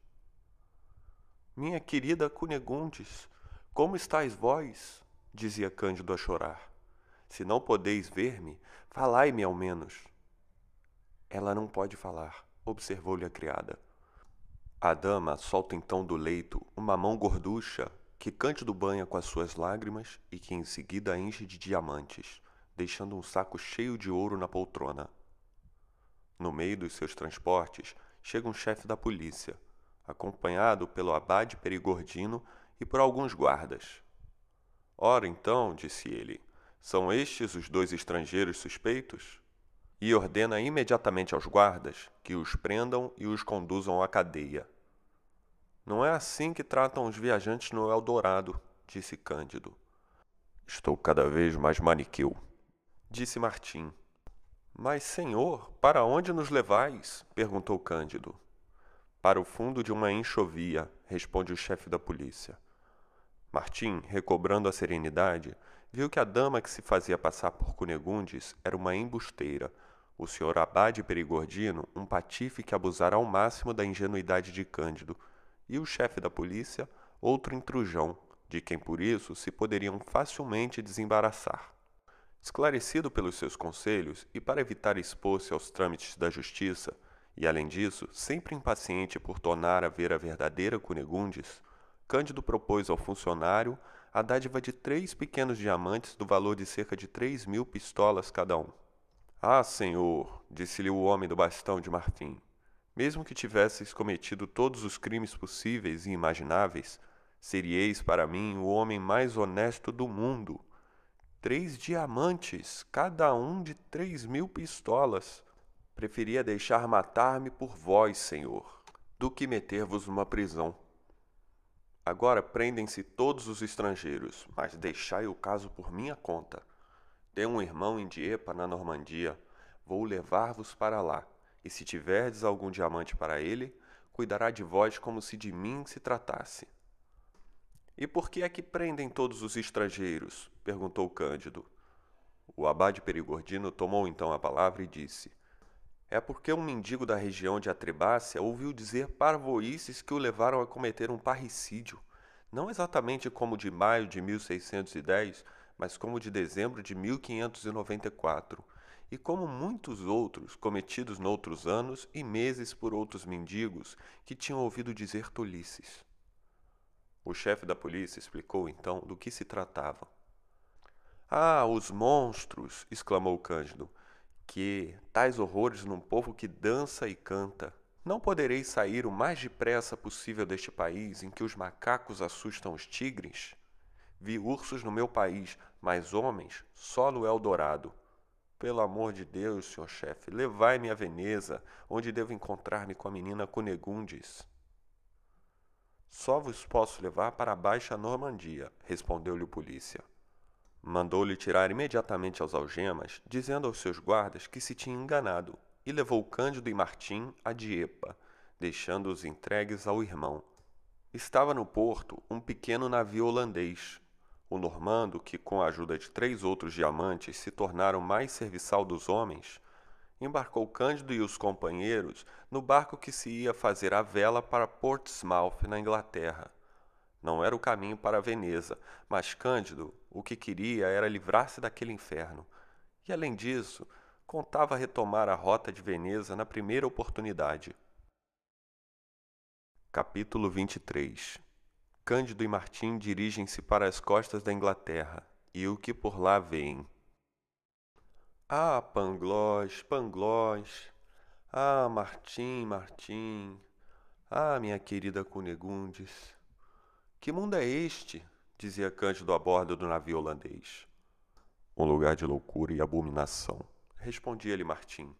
Conheceis já a Inglaterra? Serão lá tão loucos como na França? A loucura deles é de outra qualidade. Bem sabeis que estes dois países se guerreiam por alguns hectares de neve no Canadá. Como gastam com esta guerra muito mais do que aquilo que o Canadá vale. Dizer-vos qual dos países necessita mais de camisas de força não me permitem as minhas fracas luzes. Sei apenas que, em geral, as pessoas que nós vamos ver são muito melancólicas.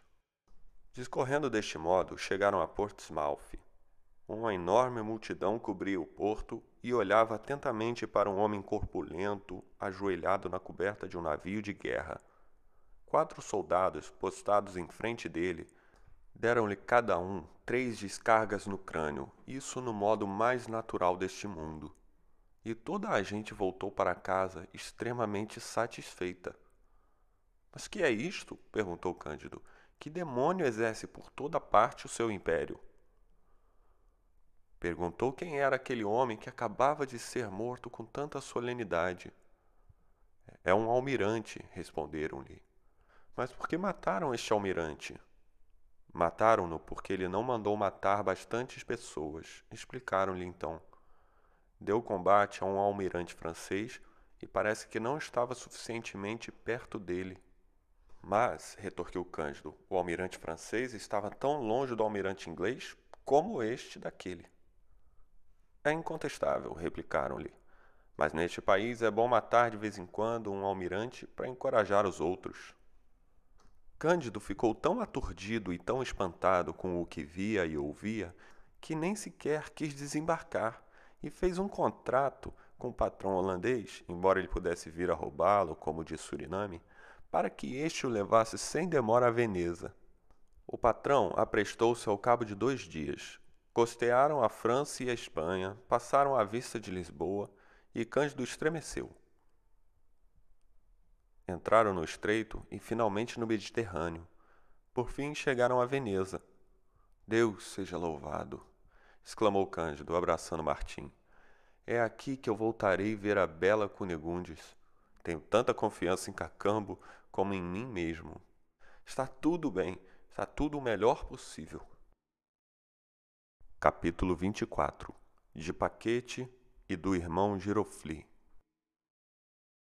Logo que chegou a Veneza, Cândido tratou de procurar Cacambo por todas as tabernas, cafés e prostíbulos. Não o encontrou, porém. Assim mandava todos os dias saber dos barcos e navios que entravam no porto, mas não conseguiam novas de Cacambo. Que? dizia ele a Martim Tive tempo de ir de Suriname a Bordeaux, de Bordeaux a Paris, de Paris a Diepa, de Diepa a Portsmouth, de custear todo Portugal e Espanha, de atravessar o Mediterrâneo e de passar já alguns meses em Veneza. E a bela Cunegundes, sem vir. Em lugar dela, só encontrei uma intrujona e um abade perigordino. Com certeza que Cunegundes morreu. Só me resta morrer também. Teria sido bem melhor ficar no paraíso do Eldorado do que voltar para esta maldita Europa. Tens razão, meu caro Martim. Tudo é ilusão e calamidade. Caiu numa melancolia negra e não tomou parte em qualquer ópera à la moda. ou em quaisquer divertimentos carnavalescos. Nenhuma dama lhe conseguiu dar a menor tentação. Martim disse-lhe: Sois muito ingênuo, na verdade, em supor que um criado mestiço com cinco ou seis milhões nas algibeiras vá procurar a vossa amante ao fim do mundo e vou-la traga a Veneza. Se a encontrar, ficará com ela. Se não a encontrar, arranjará outra. Aconselho-vos por isso que esqueçais o vosso criado Cacambo e a vossa amada Cunegundes. Martim não era consolador. A melancolia de Cândido aumentou e Martim não cessava de lhe provar que, exceto no Eldorado, onde ninguém podia ir, não havia no mundo virtude nem felicidade. Enquanto discutiam um assunto tão importante e esperava por Cunegundes, Cândido viu um jovem teatino na praça de São Marcos, levando pelo braço uma rapariga. O frade parecia fresco, robusto, vigoroso. Tinha os olhos brilhantes, ar severo, expressão altiva e porte orgulhoso. A rapariga era muito bonita e cantava. Olhava amorosamente para o seu frade e de vez em quando beliscava-lhe as faces rechonchudas. Tendes de confessar que, pelo menos estas criaturas, observou Cândido a Martim, são felizes. Até agora só encontrei infelizes em toda a terra habitada, exceto no Eldorado. Aposto, porém, que esta rapariga e este frade são pessoas felicíssimas. Aposto que não, disse Martim. Basta convidá-los para jantar, disse Cândido, e vereis que não me engano. E logo os aborda, os cumprimenta e os convida a comer na sua hospedaria. Macarrão, perdizes da Lombardia, ovos de esturjão e a beber vinho de Montepulciano, Lágrima Christi, Samos e Chipre. A rapariga corou, mas o teatino aceitou o convite e ela seguiu, olhando Cândido com um olhar de surpresa e confusão, obscurecido pelas lágrimas. Mal ela entrou nos aposentos de Cândido e disse-lhe: O quê? Então o senhor Cândido já não conhece a Paquete? Ao ouvir estas palavras, Cândido, que até aí mal tinha olhado para ela, pois só pensava em Cunegundes, respondeu-lhe: Minha pobre filha, sois vós a rapariga que pôs o doutor Pangloss no lindo estado em que eu o encontrei? Ah, meu senhor, sou eu própria, disse Paquete. Vejo que sabeis tudo. Eu soube também das desgraças terríveis que aconteceram a toda a família da senhora baronesa e a bela Cunegundes. Juro-vos que o meu destino não foi menos infeliz. Eu era uma inocente quando me conhecestes. Um franciscano que era meu confessor seduziu-me facilmente e as consequências foram desastrosas. Fui obrigada a sair do castelo algum tempo depois de você ter sido expulso a pontapés. Teria morrido se um médico famoso não tivesse tido compaixão por mim. Fui durante algum tempo amante deste médico para lhe provar o meu reconhecimento. Porém, a mulher dele, que era loucamente ciumenta, batia-me todos os dias impiedosamente. Era uma verdadeira fúria. Este médico era o mais feio dos homens e eu a mais infeliz das mulheres, por ser sovada continuamente por causa de um homem que não amava. Sabeis, senhor, como é perigoso para uma mulher rabugenta ser esposa de um médico. Este, farto de aturar a mulher, deu-lhe um dia para curar de uma constipação, um remédio tão eficaz que ela morreu em duas horas, no meio de convulsões horríveis. Os pais dela intentaram contra o marido um processo crime. Ele pôs-se em fuga e eu fui metida na prisão. A minha inocência não teria me valido se eu não fosse bonita. O juiz libertou-me com a condição de suceder ao médico. Em breve, porém, fui suplantada por uma rival expulsa sem qualquer recompensa e vi-me obrigada a continuar nesta profissão abominável, que parece aos homens tão divertida, mas que é para nós apenas um abismo de miséria. Vim para Veneza exercer a minha profissão. Ah, senhor, se pudesses imaginar o que é ser obrigada a acariciar, indiferentemente, um velho negociante, um advogado, um frade, um gondoleiro, um abade, Estar exposta a todos os insultos, a todos os vexames, ver-se muitas vezes reduzida a pedir uma saia emprestada para ir de espila por causa de um homem repugnante, ser roubada por um do que se ganhou com outro, ser multada pela polícia e não ver diante de si outra perspectiva além de uma velhice horrível, um hospital e um monturo. concluireis que sou uma das criaturas mais infelizes do mundo. Paquete abriu assim o seu coração ao bom Cândido na presença de Martim, que disse a Cândido: Vedes que já ganhei metade da aposta. O irmão Girofli ficara na sala de jantar, a beber um copo enquanto esperava pelo jantar. Mas, disse Cândido a Paquete, tinhas um ar tão alegre e contente quando vos encontrei, cantavas e acariciavas o teatino com uma complacência natural, e pareceste-me tão feliz como desditosa vos achais. Ai, senhor, replicou Paquete, essa é outra das misérias do ofício. Ontem fui espancada e roubada por um oficial, e é preciso que hoje pareça de bom humor para agradar a um frade. Cândido não quis ouvir mais e confessou que Martim tinha razão. Sentaram-se à mesa com Paquete e o Teatino. O jantar foi bastante divertido e no fim falou-se com alguma confiança. Meu padre, disse Cândido ao frade, Pareceis gozar de uma sorte que toda a gente vos invejará.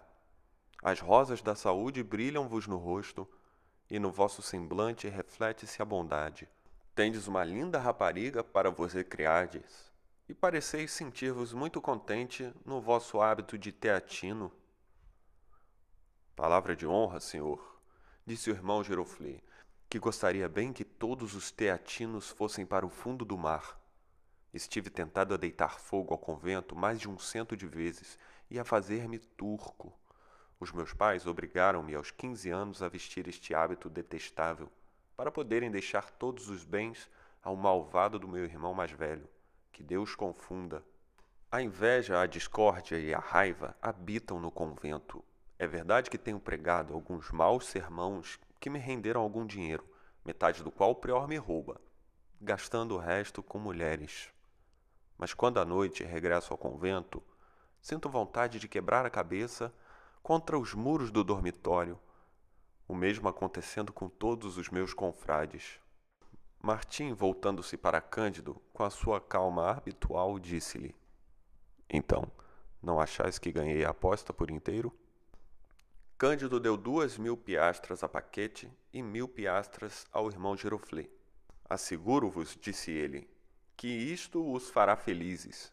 Não penseis em tal, disse Martim. Com essas piastras, falosei talvez ainda mais infelizes. Será o que tiver de ser, respondeu Cândido, mas uma coisa me consola. É que vejo que muitas vezes se encontram pessoas que se julga não se encontrar jamais. Pode muito bem acontecer que, depois de ter encontrado meu carneiro vermelho e paquete, encontre também Conegundes, Oxalá que ela faça um dia a vossa felicidade, mas duvido muito, disse Martim. Sois muito pessimista, disse Cândido. É que vive muito, respondeu Martim. Mas vedes estes gondoleiros, disse Cândido, não cantam eles sem parar? É que não os vedes em casa, com as mulheres e os filhos, disse Martim. O doge tem os seus desgostos e os gondoleiros os deles. É certo que, pensando bem, a sorte de um gondoleiro é preferível à de um doge. Mas a diferença parece-me tão insignificante que não vale a pena examiná-la. Fala-se muito, disse Cândido, do senador pouco curantê que vive naquele belo palácio que se ergue sobre o Brenta e que recebe muito bem os estrangeiros. Disse que é um homem que nunca teve um desgosto. Bem, gostava de ver uma ave tão rara disse Martim. Cândido mandou logo pedir ao senhor Pococurantê licença para o visitar no dia seguinte. Capítulo 25 Visita ao senhor Pococurantê, um nobre veneziano. Cândido e Martim tomaram uma gôndola no Brenta e chegaram ao palácio do nobre Pococurantê. Os jardins eram extensos e ornados de belas estátuas de mármore. O palácio de esplêndida arquitetura. O dono da casa, homem de sessenta anos, muito rico, recebeu delicadamente os dois curiosos, mas com tão pouca solicitude que desconcertou Cândido e agradou imenso a Martim. Primeiramente, duas lindas raparigas, muito bem vestidas, serviram-lhe chocolate, muito bem batido. Cândido não pôde deixar de elogiar a sua beleza, a sua graça e a sua habilidade. São boas pessoas, disse o senador pouco curantê. Faço-as dormir algumas vezes comigo, porque estou farto das damas da cidade, das suas galantarias, dos seus ciúmes, das suas zangas, dos seus humores, das suas futilidades, do seu orgulho, das suas palermices e dos sonetos que é preciso fazer ou encomendar para elas. Porém, apesar de tudo, estas duas raparigas começam já a aborrecer-me. Cândido, passeando depois do almoço, numa comprida galeria, ficou surpreendido com a beleza dos quadros. Perguntou então que mestre tinha pintado os dois primeiros. São de Rafael, respondeu o senador. Comprei-os por alto preço já há alguns anos, para satisfazer a minha vaidade. Dizem que são os mais belos de toda a Itália, mas não me agradam. A cor é muito sombria e as figuras são pouco arredondadas e não sobressaem. As roupagens não dão a ilusão de tecido. Em suma, digam o que disserem, não encontro nestas pinturas uma verdadeira imitação da natureza. Só gostarei de um quadro quando julgar este haver nele a própria natureza. Mas esses não existem. Possuo imensos quadros, mas nem já olho para eles. Enquanto aguardaram o jantar, pouco curante ofereceu um concerto. Cândido achou a música deliciosa. Essa barulheira, disse pouco curante, pode divertir durante meia hora, mas se dura mais tempo, cansa a toda a gente, embora ninguém ouse confessá-lo. Hoje, a música não é mais que a arte de executar coisas difíceis. E o que não é senão difícil cansa depressa. Talvez preferisse a ópera, se não tivessem encontrado o segredo de fazer dela uma monstruosidade que nos revolta. Que vá quem quiser ouvir cantar maus versos, em que as cenas são feitas para ostentar despropositadamente duas ou três canções ridículas, que fazem valorizar a garganta de uma atriz e que se divirta quem consiga ver um castrado a cantarolar no palco o papel de César e de Catão passeando-se em cena desajeitadamente. Quanto a mim, há muito que renunciei a essas frioleiras que fazem hoje a glória de Itália e que alguns soberanos tão caro pagam. Cândido discordou um pouco, mas com discrição, enquanto Martim se mostrava inteiramente da opinião do senador. Foram para a mesa e, depois de um excelente jantar, dirigiram-se para a biblioteca. Cândido, vendo um Homero magnificamente encadernado, felicitou Sua Excelência pelo seu bom gosto.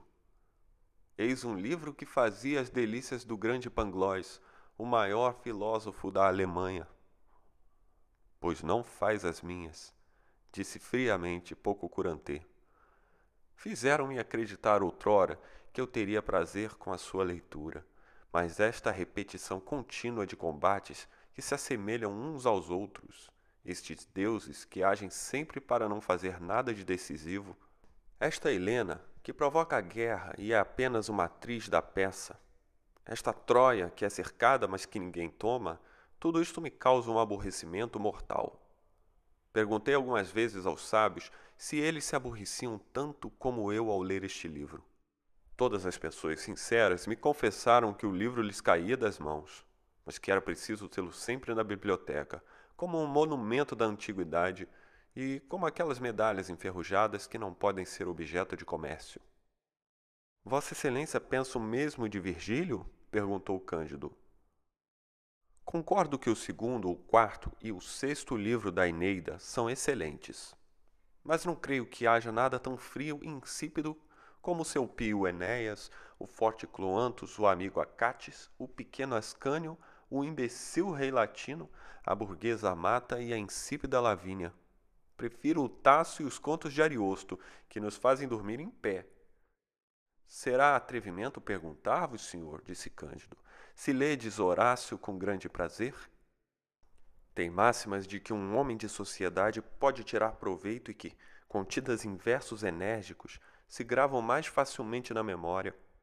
Mas preocupa-me muito a sua viagem a Brindes e a sua descrição de um mau jantar ou uma disputa que não sei que pupilo, cujas palavras eram, diz ele, cheias de pus, e de um outro cujas palavras eram de vinagre.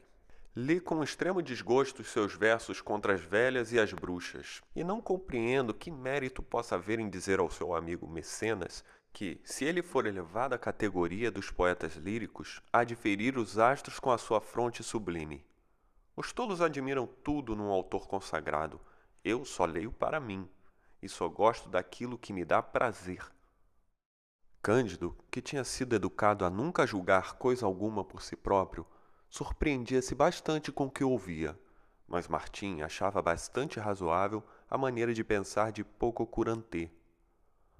Ó, oh, aqui está um Cícero, disse Cândido. Penso que não deixais de ler este grande homem. Nunca o li, respondeu o veneziano. Que me importa que ele tenha pleiteado por Rabírio ou por Cluêncio? Tenho bastantes processos para eu próprio julgar. Gostaria mais de ler as suas obras filosóficas, mas quando vi que ele duvidava de tudo, concluí que afinal eu sabia tanto de filosofia como ele, e que não precisava de ninguém para ser ignorante. Ah, exclamou Martim, aqui estão oitenta volumes de compilações de uma academia de ciências. Deve haver entre elas alguma coisa de notável. Haveria, disse pouco Curantê, se alguns dos autores desses calhamaços houvesse simplesmente inventado a arte de fazer alfinetes. Mas em todos esses volumes só se encontram sistemas vãos e nenhuma só coisa útil. Que infinidade de peças de teatro eu vejo aqui, disse Cândido. Em italiano, espanhol, francês. Sim, disse o senador. Há aí umas três mil, mas só umas três dúzias com qualidade. E quanto a essas coletâneas de sermões, que todos juntos não valem uma página de Sêneca. Bem como a todos esses grandes volumes de teologia, compreendereis que nem eu nem ninguém jamais os abriu. Cândido deu com as estantes cheias de livros ingleses. Creio, disse ele, que um republicano deve sentir prazer com a leitura de obras tão livremente escritas. Sim, respondeu pouco curante. É belo escrever o que se pensa, é o privilégio do homem. Em toda a nossa Itália, apenas se escreve o que não se pensa. Aqueles que habitam a pátria dos Césares e dos Antoninos não ousam ter uma ideia sem licença de um jacobino. Me agradaria a liberdade que inspira os gênios ingleses, se a paixão e o espírito de partido não corrompessem tudo o que esta preciosa liberdade tem de estimável. Cândido, vendo um Milton, perguntou-lhe se ele não considerava aquele autor um grande homem. Quem? exclamou pouco curantê. Esse bárbaro que traz um comentário do primeiro capítulo do Gênesis em dez livros de versos duros? Esse grosseiro imitador dos gregos, que desfigura de tal maneira a criação que, enquanto Moisés representa o eterno a criar o mundo pela palavra, ele faz tirar ao Messias um grande compasso de um armário do céu para traçar a sua obra? Como poderia eu estimar quem estragou o inferno e o diabo do taço? Quem mascara Lúcifer, ora de sapo, ora de pigmeu? Quem lhe faz respirar cem vezes as mesmas expressões? Quem o faz disputar sobre teologia? Quem, tomando a sério a invenção única das armas de fogo de Ariosto, põe os diabos a disparar tiros de canhão dentro dos próprios céus? Nem eu, nem ninguém na Itália pode gostar de todas estas tristes extravagâncias. O casamento do pecado e da morte e as serpentes que o pecado dá à luz fazem náuseas a todo homem que tem alguma delicadeza de gosto. A longa descrição que ele faz de um hospital só pode agradar a um coveiro. Este poema obscuro, bizarro e repugnante sofreu críticas acerbas dos seus contemporâneos. E eu julgo-o hoje tal como ele foi julgado na sua pátria quando foi publicado. Além disso, eu digo o que penso, e não me importo que os outros pensem ou não como eu. Cândido estava muito aflito com essas apreciações, porque respeitava Homero e amava um tanto Milton.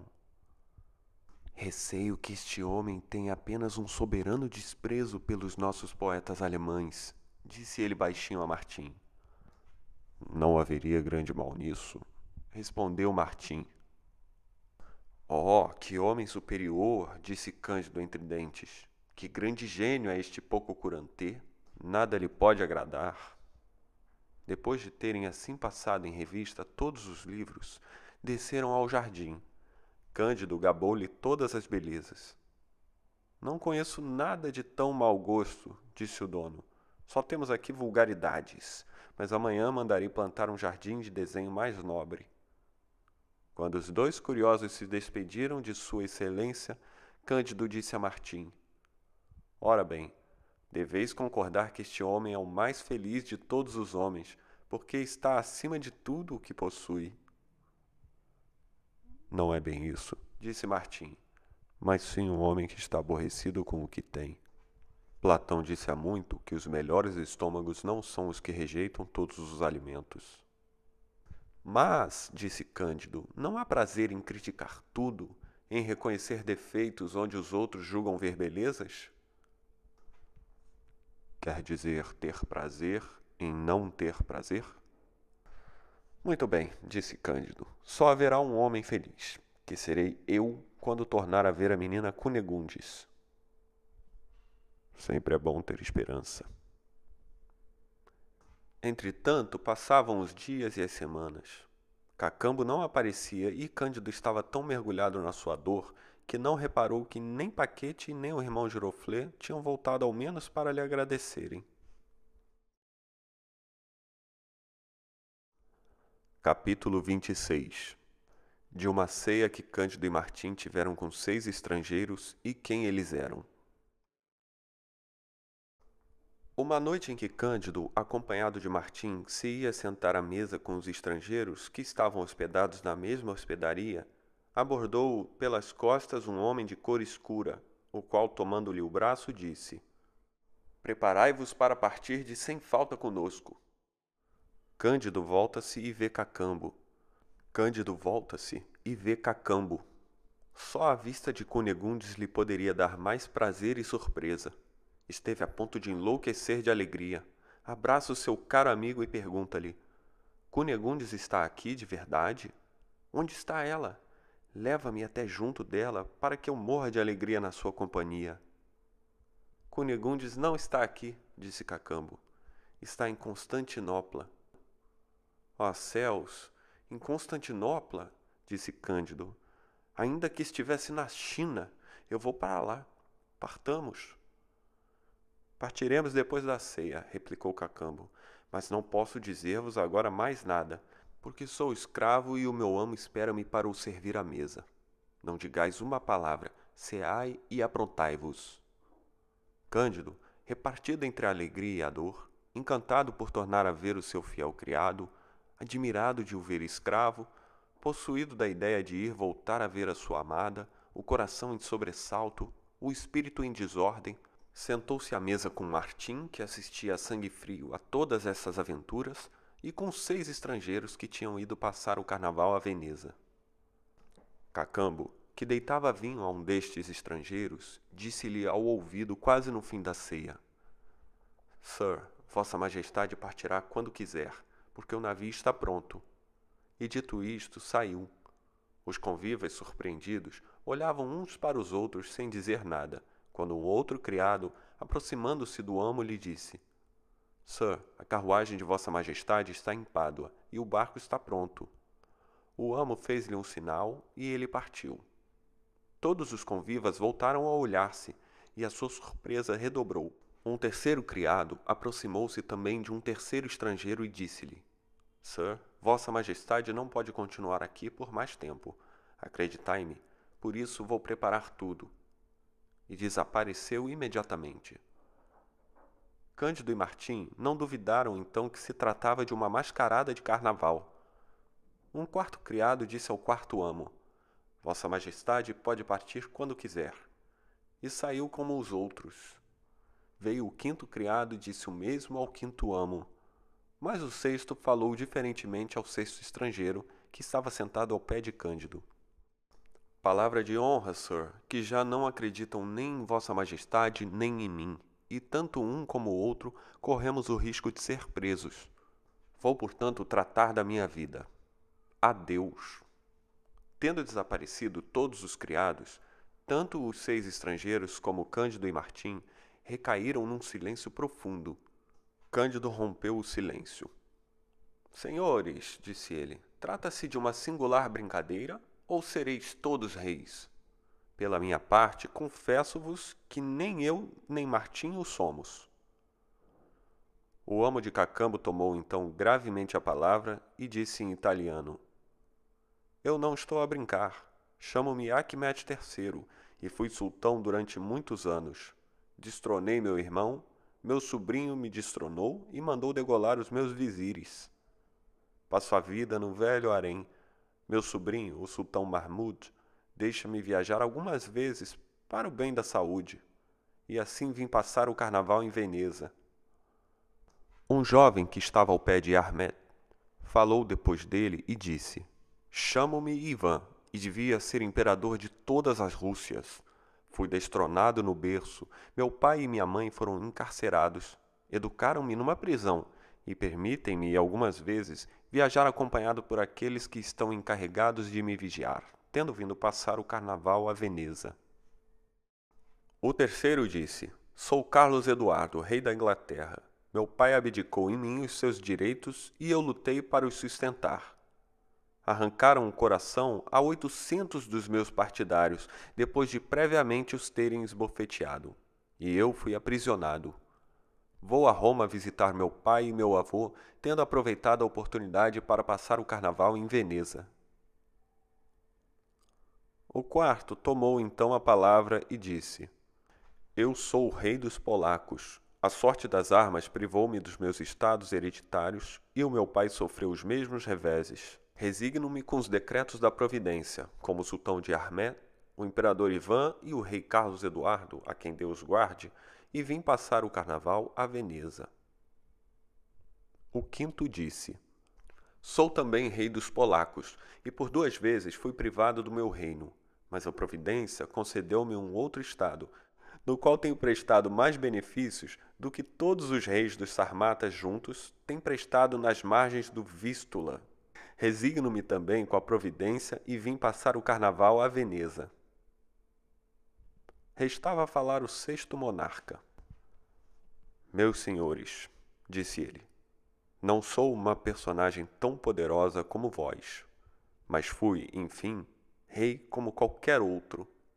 Sou Teodoro e fui eleito rei da Córcega. Trataram-me por Vossa Majestade, e hoje a custo me tratam por senhor. Cheguei a mandar cunhar moeda, e aqui estou sem um tostão. Tive dois secretários de Estado e agora apenas possuo um criado.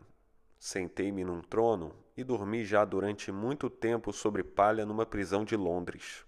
Estou com receio de ser tratado aqui da mesma forma, embora tenha vindo, como Vossas Majestades, passar o carnaval a Veneza.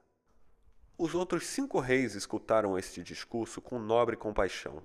Cada um deles deu vinte sequins ao rei Teodoro para vestuário e roupa branca, e Cândido deu-lhe um diamante de dois mil sequins.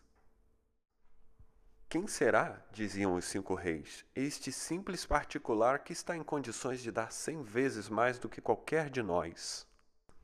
No momento em que se levantaram da mesa, chegaram à mesma hospedaria mais quatro altezas sereníssimas, que também haviam perdido seus estados mercê dos azares da guerra e vinham passar o resto do carnaval a Veneza.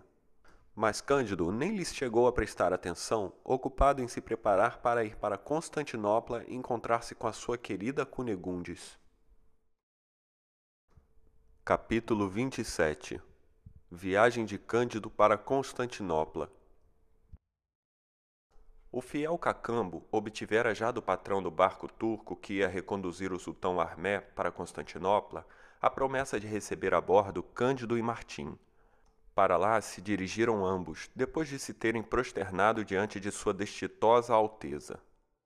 Enquanto seguiam, Cândido disse a Martim: Pois é verdade, seamos com seis reis destronados, a um dos quais tive que dar esmola, talvez haja outros príncipes mais infelizes ainda.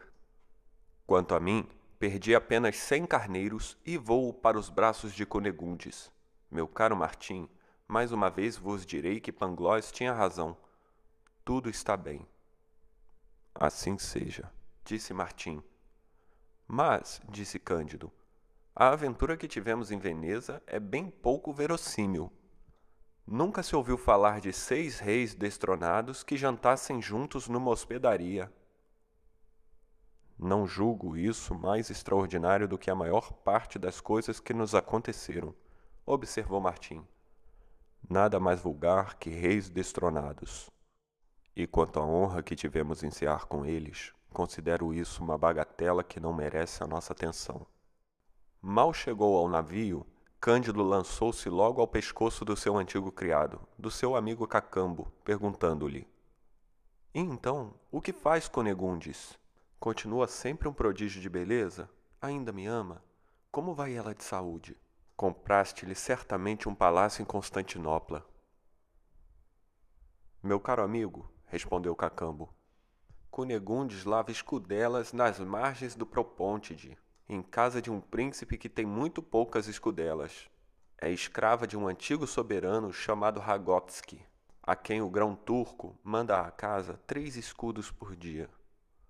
Mas o que é mais triste ainda é que ela perdeu a beleza e se tornou horrivelmente feia. Bela ou feia, disse Cândido, sou um homem honrado e o meu dever é continuar a amá-la. Mas como pôde ela ser reduzida a um estado tão abjeto com os cinco ou seis milhões que tu levavas? Bem, disse Cacambo, tive de dar dois milhões ao senhor Dom Fernando de Ibarra e Figueroa e Mascarenhas e Lampordos e Souza governador de Buenos Aires, para reaver a menina Cunegundes. Depois um pirata despojou-nos violentamente do resto. Este pirata levou-nos ao cabo de Matapão, a Milo, a Nicósia, a Samos, a Petra, aos Dardanelos, a Mármara, a Escutari. Em resumo, Cunegundes e a velha encontram-se a servir em casa do príncipe de que vos falei, e eu sou escravo do sultão destronado. Que espantosa cadeia de calamidades, disse Cândido. Mas no fim de contas, ainda tem alguns diamantes. Libertarei facilmente Conegundes. O pior é que ela se tenha tornado tão feia. Em seguida, voltando-se para Martim, disse: Quem pensais vós que seja mais digno de piedade? O imperador Armé, o imperador Ivan, o rei Carlos Eduardo ou eu? Nada posso dizer sobre isso, respondeu Martim. Seria preciso que eu penetrasse nos vossos corações para o saber. Ah, disse Cândido, se Panglós estivesse aqui, ele saberia e nos diria. Ignoro, disse Martim. Com que balanças o vosso Panglós poderia pesar os infortúnios dos homens e apreciar as suas aflições? Tudo o que presumo é que há milhões de homens sobre a terra mais dignos de lástima do que o rei Carlos Eduardo o imperador Ivan ou o sultão Armé. Talvez, disse Cândido. Chegaram em poucos dias ao canal do Mar Negro. Cândido começou por resgatar Cacambo por uma avultada quantia e, sem perder tempo, atirou-se para uma galera com seus companheiros para se dirigir às margens do Propôntide, procurar Cunegundes por mais feia que ela se tivesse tornado. Havia na chusma dos forçados dois que remavam muito mal e a quem o patrão levantino batia de vez em quando, com um chicote de nervo de boi nas espáduas nuas. Cândido, por um movimento natural, olhou com mais atenção para estes galerianos e aproximou-se deles com piedade. Certos traços dos seus rostos, desfigurados, pareceram-lhe ter alguma semelhança com os de Panglós e do infeliz barão jesuíta, o irmão da menina Cunegundes. Esta ideia comoveu-o e entristeceu-o. Examinou-os com maior atenção e disse a Cacambo: A verdade é que, se eu não tivesse visto enforcar o mestre Panglós e tido a infelicidade de matar o barão, diria que são eles que remam nesta galera. Ao ouvirem falar no barão e em Panglós, os dois forçados soltaram um grande grito e deixaram cair os remos. O patrão levantino correu para eles e as vergalhadas redobraram. Parai, parai, senhor, gritou Cândido, e dar-vos-ei quanto dinheiro quiserdes. O quê? É Cândido, dizia um dos forçados. O quê? É Cândido, dizia o outro. Será um sonho? dizia Cândido. Estarei acordado e nesta galera? Será o senhor barão que eu matei e mestre Panglós que eu vim enforcar? Somos nós próprios, somos nós próprios, responderam eles. O que? É este o grande filósofo? perguntava Martim. Quanto quereis pelo resgate do Sr. de Thundertentronck, um dos primeiros barões do Império, e do Sr. Pangloss, um metafísico mais profundo da Alemanha? Cão de cristão, respondeu o Levantino.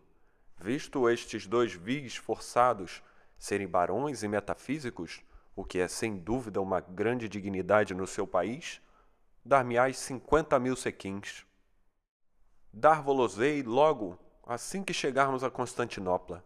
Levai-me por isso num relâmpago. Não, levai-me antes à casa da menina Cunegundes. O Levantino, assim que ouviu a primeira parte da resposta de Cândido, aproou logo a galera para a cidade e fê-la voar. Cândido abraçou o barão e Pangloss centenas de vezes. Então como é que vos não matei, meu caro barão? E vós, meu caro Pangloss, como pudestes sobreviver ao enforcamento? E por que estão vocês dois nas galés da Turquia? É certo que a minha querida irmã está neste país? perguntava o barão. Sim, respondia Cacambo. Que felicidade voltar a ver o meu caro Cândido! exclamava Pangloss. Cândido apresentou-lhes Martim e Cacambo. Abraçavam-se todos, falavam todos ao mesmo tempo. A galera voava. Encontravam-se já no porto. Chamaram um judeu a quem Cândido vendeu por cinquenta mil sequins um diamante que valia cem mil e que lhe jurou por Abraão que não podia dar mais. Cândido pagou imediatamente o resgate do barão e de Pangloss, lançando-lhe este último aos... e os banhando de lágrimas. O outro agradeceu-lhe com uma ligeira inclinação de cabeça e prometeu restituir-lhe a importância do resgate na primeira ocasião. Mas é possível que a minha irmã esteja na Turquia? Dizia ele. Não só é possível, respondia Cacambo, como até está a lavar as escudelas de um príncipe da Transilvânia. Chamaram imediatamente dois judeus, Cândido vendeu mais alguns diamantes e meteram-se todos noutra galera para irem libertar Cunegundes. Capítulo 28 O que aconteceu a Cândido, Cunegundes, Pangloss, Martim, etc. Perdoai-me mais uma vez, disse Cândido ao barão. Perdoai-me, reverendo padre, por vos haver trespassado com a minha espada. Não falemos mais nisso, disse o barão. Eu fui um pouco violento, confesso-o, mas já que quereis saber por que estranho acaso me vistes nas galeras, dir-vos-ei que, depois de ter sido curado pelo boticário do colégio, da ferida que me fizestes, fui atacado e aprisionado pelo partido espanhol. Meteram-me na prisão em Buenos Aires, no momento em que a minha irmã acabara de partir de lá. Pedi para voltar para Roma, para junto do nosso geral, e fui nomeado Smoller More do senhor embaixador de França em Constantinopla. Não havia oito dias que desempenhava tais funções, quando uma tarde encontrei um jovem Icoglan, um homem muito perfeito. Fazia calor, ele quis tomar banho e eu aproveitei também a ocasião para me banhar. Não sabia que fosse um crime capital para um cristão ser encontrado nu com um muçulmano. Um cade mandou aplicar-me cem bastonadas na sola dos pés e condenou-me às galés. Penso que não se podia ser mais injusto para comigo mas sempre queria que me dissessem por que é que minha irmã é criada de cozinha de um soberano da Transilvânia, refugiado entre os turcos.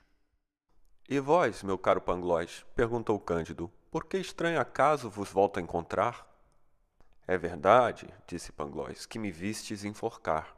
Havia sido condenado a ser queimado vivo, e tal era o costume. Mas deveis lembrar-vos de que choveu a cântaros quando o iam fazer. A tempestade foi tão violenta que não puderam acender a fogueira. Fui enforcado, à falta de um melhor, e um cirurgião comprou o meu corpo e levou-o para casa para o dissecar. Fez-me primeiro uma incisão crucial do umbigo à clavícula. Não se podia ter sido pior enforcado do que eu fui.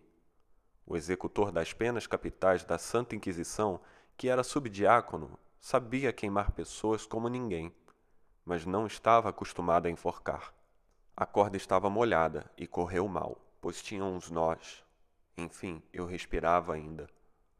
A incisão crucial fez-me soltar um grito tão grande que o cirurgião caiu de costas, e julgando que estava a dissecar o diabo, fugiu a correr de medo, caindo na fuga pela escada abaixo. Com o barulho, a sua esposa correu de um compartimento vizinho. Viu-me estendido na mesa com a incisão crucial. Teve ainda mais medo do que o marido e, ao fugir, foi cair sobre ele. Quando se reanimaram um pouco, ouvia dizer ao marido: Mas para que havieis de ir dissecar um herético? Não sabeis que os heréticos trazem o diabo no corpo? Vou chamar depressa um padre para o exorcizar. Estremeci ao ouvir isto e reuni as poucas forças que me restavam para gritar: Tende compaixão de mim. Enfim, o barbeiro português ganhou ânimo, recuseu-me a pele e a sua própria mulher me tratou. Ao fim de quinze dias já andava a pé. O barbeiro conseguiu-me uma ocupação e tornei-me lacaio de um cavaleiro de Malta que ia a Veneza, mas não tendo meu amo dinheiro para me pagar, Fiquei ao serviço de um mercador veneziano e segui-o para Constantinopla. Um dia, tive a fantasia de entrar numa mesquita. Estavam lá apenas um velho imã e uma jovem devota muito linda, que faziam as suas orações. Tinha o peito descoberto e trazia entre os seios um lindo ramo de tulipas, rosas, anêmonas, rainúculos, jacintos e primaveras. Ela deixou cair o ramo e eu apanhei-o, colocando-o onde estava com uma solicitude muito respeitosa.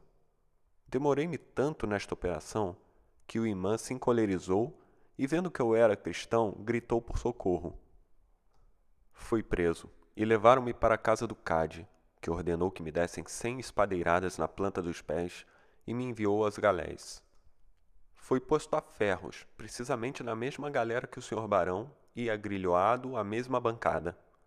Havia nesta galera quatro jovens de Marsella, cinco padres napolitanos e dois monges de Corfu, que nos disseram que todos os dias aconteciam aventuras idênticas. O senhor barão pretendia que haviam sido mais severos para com ele do que para comigo, mas eu pensava e penso que era mais grave ser apanhado com o Icoglan do que repor um ramo de flores no peito de uma jovem.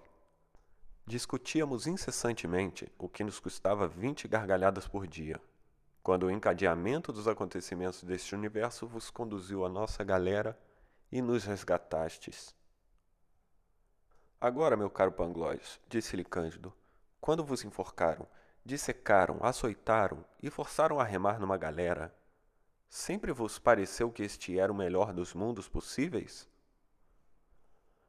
Sim, Mantenho a minha opinião, respondeu Pangloss, porque enfim sou filósofo e não seria decente desdizer-me. Além disso, Leibniz não podia deixar de ter razão quando afirmou que a harmonia pré-estabelecida era a coisa mais bela do mundo, a par da plenitude e da matéria sutil. Capítulo 29 Como Cândido reencontrou Cunegundes e a velha.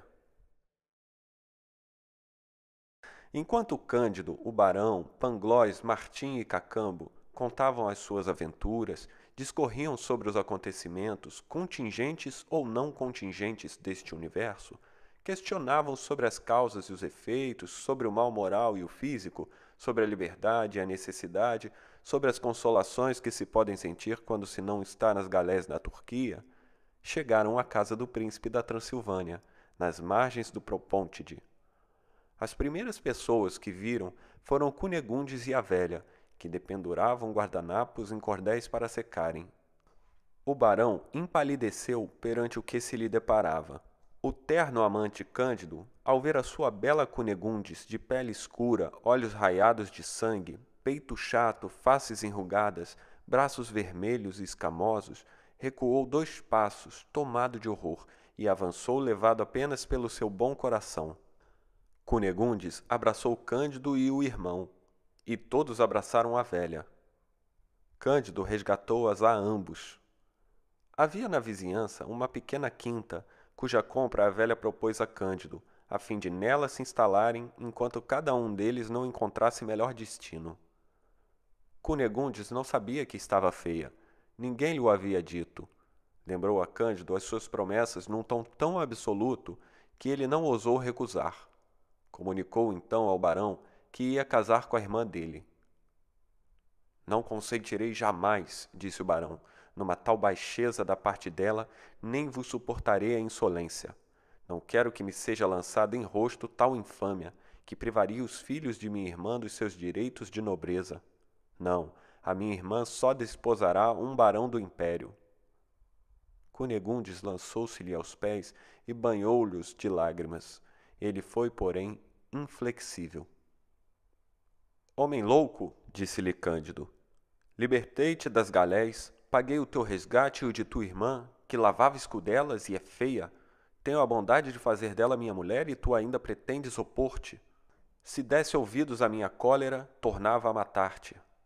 Podes matar-me quantas vezes quiseres, respondeu o barão, mas enquanto eu viver, não desposarás minha irmã. Capítulo 30 Conclusão Cândido, no fundo do seu coração, não tinha vontade alguma de desposar Cunegundes, mas a extrema impertinência do barão incitava-o a apressar o casamento e Cunegundes instava com ele tão vivamente que ele não podia voltar atrás. Consultou Panglós, Martim e o fiel Cacambo. Panglós pronunciou um lindo discurso com o qual demonstrava que o barão não tinha qualquer direito sobre a irmã e que ela podia, segundo todas as leis do império, desposar Cândido. Martim concluiu por propor que atirassem o barão ao mar. Cacambo decidiu que o melhor seria entregá-lo ao patrão levantino fazê-lo voltar para as galés e enviá-lo por fim para Roma, para o geral da companhia, pelo primeiro barco que aparecesse. Toda a gente aprovou este plano, que teve a concordância da velha, e decidiram não dizer nada à irmã. O plano executou-se à custa de algum dinheiro, tendo todos ficado satisfeitos por castigarem um jesuíta e punirem o orgulho de um barão alemão. Era de supor que, depois de tantas desgraças, Cândido, casado com a sua querida Cunegundes, ia viver com o filósofo Martim, o filósofo Panglós, o prudente Cacambo e a velha, tendo além disso levado tantos diamantes da pátria dos antigos incas, passasse a vida mais agradável do mundo. Mas foi tão roubado pelos judeus que em breve só lhe ficou a pequena quinta. A mulher, cada dia mais feia, tornou-se rabugenta e insuportável, mostrando-se a velha doente, ainda mais insuportável que Cunegundes. Cacambo, que trabalhava na quinta e ia vender legumes a Constantinopla, queixava-se de ter todo o trabalho e maldizia o seu destino. Pangloss desesperava por não brilhar em alguma universidade da Alemanha. Quanto a Martim, estava firmemente convencido de que a vida é má por todo lado e por isso mostrava-se paciente. Cândido Martim e Pangloss discutiam frequentemente sobre moral e metafísica. Viam muitas vezes passar sob as janelas da casa barcos carregados de efendes, pachais e cades que eram exilados para Lemos, Mitilene e Erzerum. Outros cades, outros pachais e efendes tomavam o lugar deles e eram, por seu turno, expulsos. Podiam também contemplar as cabeças bem empalhadas que iam apresentar a sublime porta. Estes espetáculos faziam redobrar as discussões. Quando não se discutia, o aborrecimento era tão grande que a velha ousou dizer-lhes um dia: Gostava de saber se será pior ser violada cem vezes por piratas negros, ter uma nádega cortada, sofrer chibatadas dos búlgaros, ser açoitado e enforcado no alto de fé e depois dissecado, remar nas galés, experimentar enfim todas as misérias por que temos passado, ou estar aqui, sem fazer nada. Eis um grande problema, disse Cândido. Este discurso fez nascer novas reflexões. Martim, sobretudo, concluiu que o homem nascera para viver nas convulsões da inquietação ou na letargia do aborrecimento. Cândido não concordava com tal opinião mas não propunha, fosse o que fosse, em contrário. Pangloss confessava que sempre havia sofrido horrivelmente, mas tendo sustentado uma vez que tudo corria às mil maravilhas, havia de sustentá-lo sempre, embora não o acreditasse.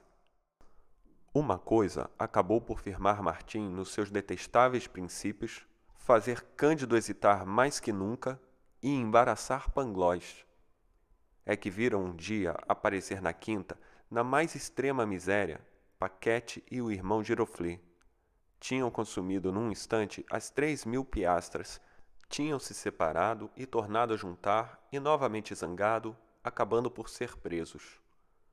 Conseguiram fugir e o irmão Giroflé acabou finalmente por se fazer turco, continuando o paquete a sua profissão que já nada rendia.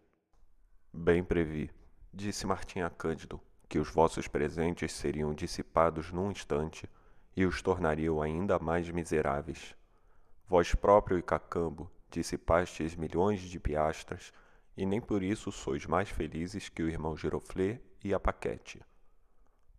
Ah, ah, disse Panglois a Paquete, o céu reconduz-vos para aqui, para o meio de nós, minha pobre filha. Sabeis que por vossa causa perdi a ponta do nariz, um olho e uma orelha? Em que estado vos encontrais? O que é o mundo? Esta nova aventura levou-os a filosofar mais do que nunca. Havia na vizinhança um derviche muito famoso que passava por ser o melhor filósofo da Turquia. Foram consultá-lo. Pangloss tomou a palavra e disse-lhe: Mestre, vim pedir-vos que nos digais por que foi criado um animal tão estranho como o homem. Por que te importas com isso? respondeu-lhe o derviche. Se é coisa que não te diz respeito.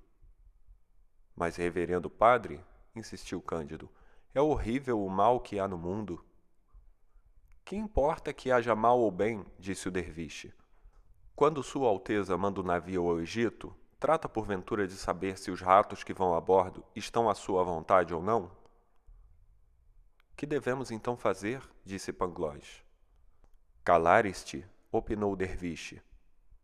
Seria para mim muito mais lisonjeiro, disse Pangloss, discorrer um pouco convosco sobre causas e efeitos, o melhor dos mundos possíveis, a origem do mal, a natureza da alma e a harmonia pré-estabelecida. O derviche, a estas palavras, fechou-lhes a porta na cara. Enquanto decorria esta conversa, espalhara-se a notícia de que acabavam de estrangular em Constantinopla dois vizires e um mufite, e que haviam sido empalados muitos dos seus amigos. Esta catástrofe causou durante algumas horas grande alarido por toda a parte. Pangloss, Cândido e Martim, voltando à sua pequena propriedade, encontraram um bom velho que tomava o fresco à porta de sua casa, à sombra das laranjeiras. Pangloss, que era tão curioso como tagarela, perguntou-lhe como se chamava o mufite que acabara de ser estrangulado. Não sei, respondeu o bom homem nem nunca soube o nome de qualquer mufite ou vizir. Ignoro em absoluto o caso de que falais e penso que, em geral, os que se imiscuem nos assuntos acabam miseravelmente e bem o merecem. Mas nunca me informo do que se faz em Constantinopla. Contento-me em mandar lá vender os frutos da horta que cultivo. Ditas estas palavras, mandou entrar os estrangeiros em sua casa. As duas filhas e os dois filhos serviram-lhe variados sorvetes, que eles próprios preparavam, com sumo de cidra, laranja, limão doce e azedo, ananás, amendoim e café de moca, sem mistura de mau café de Batávia e das ilhas. Por fim, as duas filhas deste bom muçulmano perfumaram as barbas de Cândido, Pangloss e Martim. Deveis ter, disse Cândido ao turco, uma propriedade vasta e magnífica. Só possuo vinte geiras e trabalho-as com os meus filhos. O trabalho liberta-nos de três grandes males: a pobreza, o aborrecimento e o vício. Cândido, de regresso à sua quinta, ia refletindo profundamente sobre o discurso do turco. Disse a Pangloss e a Martim: Este bom velho parece ter uma sorte bem preferível à daqueles seis monarcas com quem tivemos a honra de cear. As grandezas, disse Pangloss, são muito perigosas, na opinião de todos os filósofos. Ora vejamos, Eglão, rei dos Moabitas, foi assassinado por Aode. Absalão ficou suspenso pelos cabelos e foi atravessado por três dardos. O rei Nadab, filho de Jerobão, foi morto por Baza.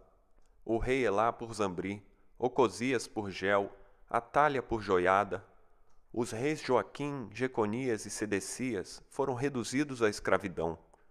Todos sabemos como pereceram Creso, Astiages, Dário, Diniz de Siracusa, Pirro, Perseu, Aníbal, Jugurta, Ariovisto, César, Pompeu, Nero, Otão, Vitélio, Dimiciano, Ricardo II de Inglaterra, Eduardo II, Henrique VI, Ricardo III, Maria Stuart, Carlos I e os três Henriques de França. O imperador Henrique IV, sabeis também. O que também sei, disse Cândido, é que é preciso cultivar o nosso jardim.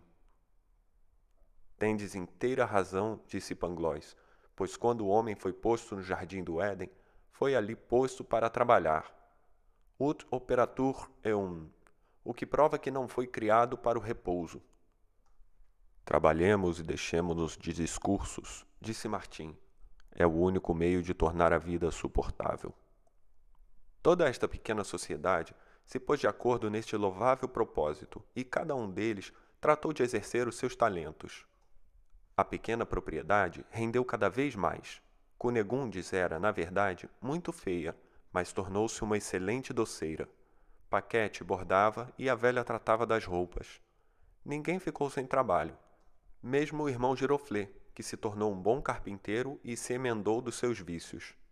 Pangloss dizia algumas vezes a Cândido: Todos os acontecimentos se encadearam no melhor dos mundos possíveis, pois, em suma, se não tivesseis sido expulso a pontapés de um belo castelo por amor da menina Cunegundes, se não tivesseis sido aprisionado pela Inquisição, se não tivesseis corrido à América a pé e dado uma espadeirada ao barão, se não tivesseis perdido todos os carneiros do Eldorado, não estaríeis aqui agora a comer amendoins e cidras doces. Tudo isso é muito bonito, respondia Cândido. Mas o que é preciso é cultivar o nosso jardim. Fim.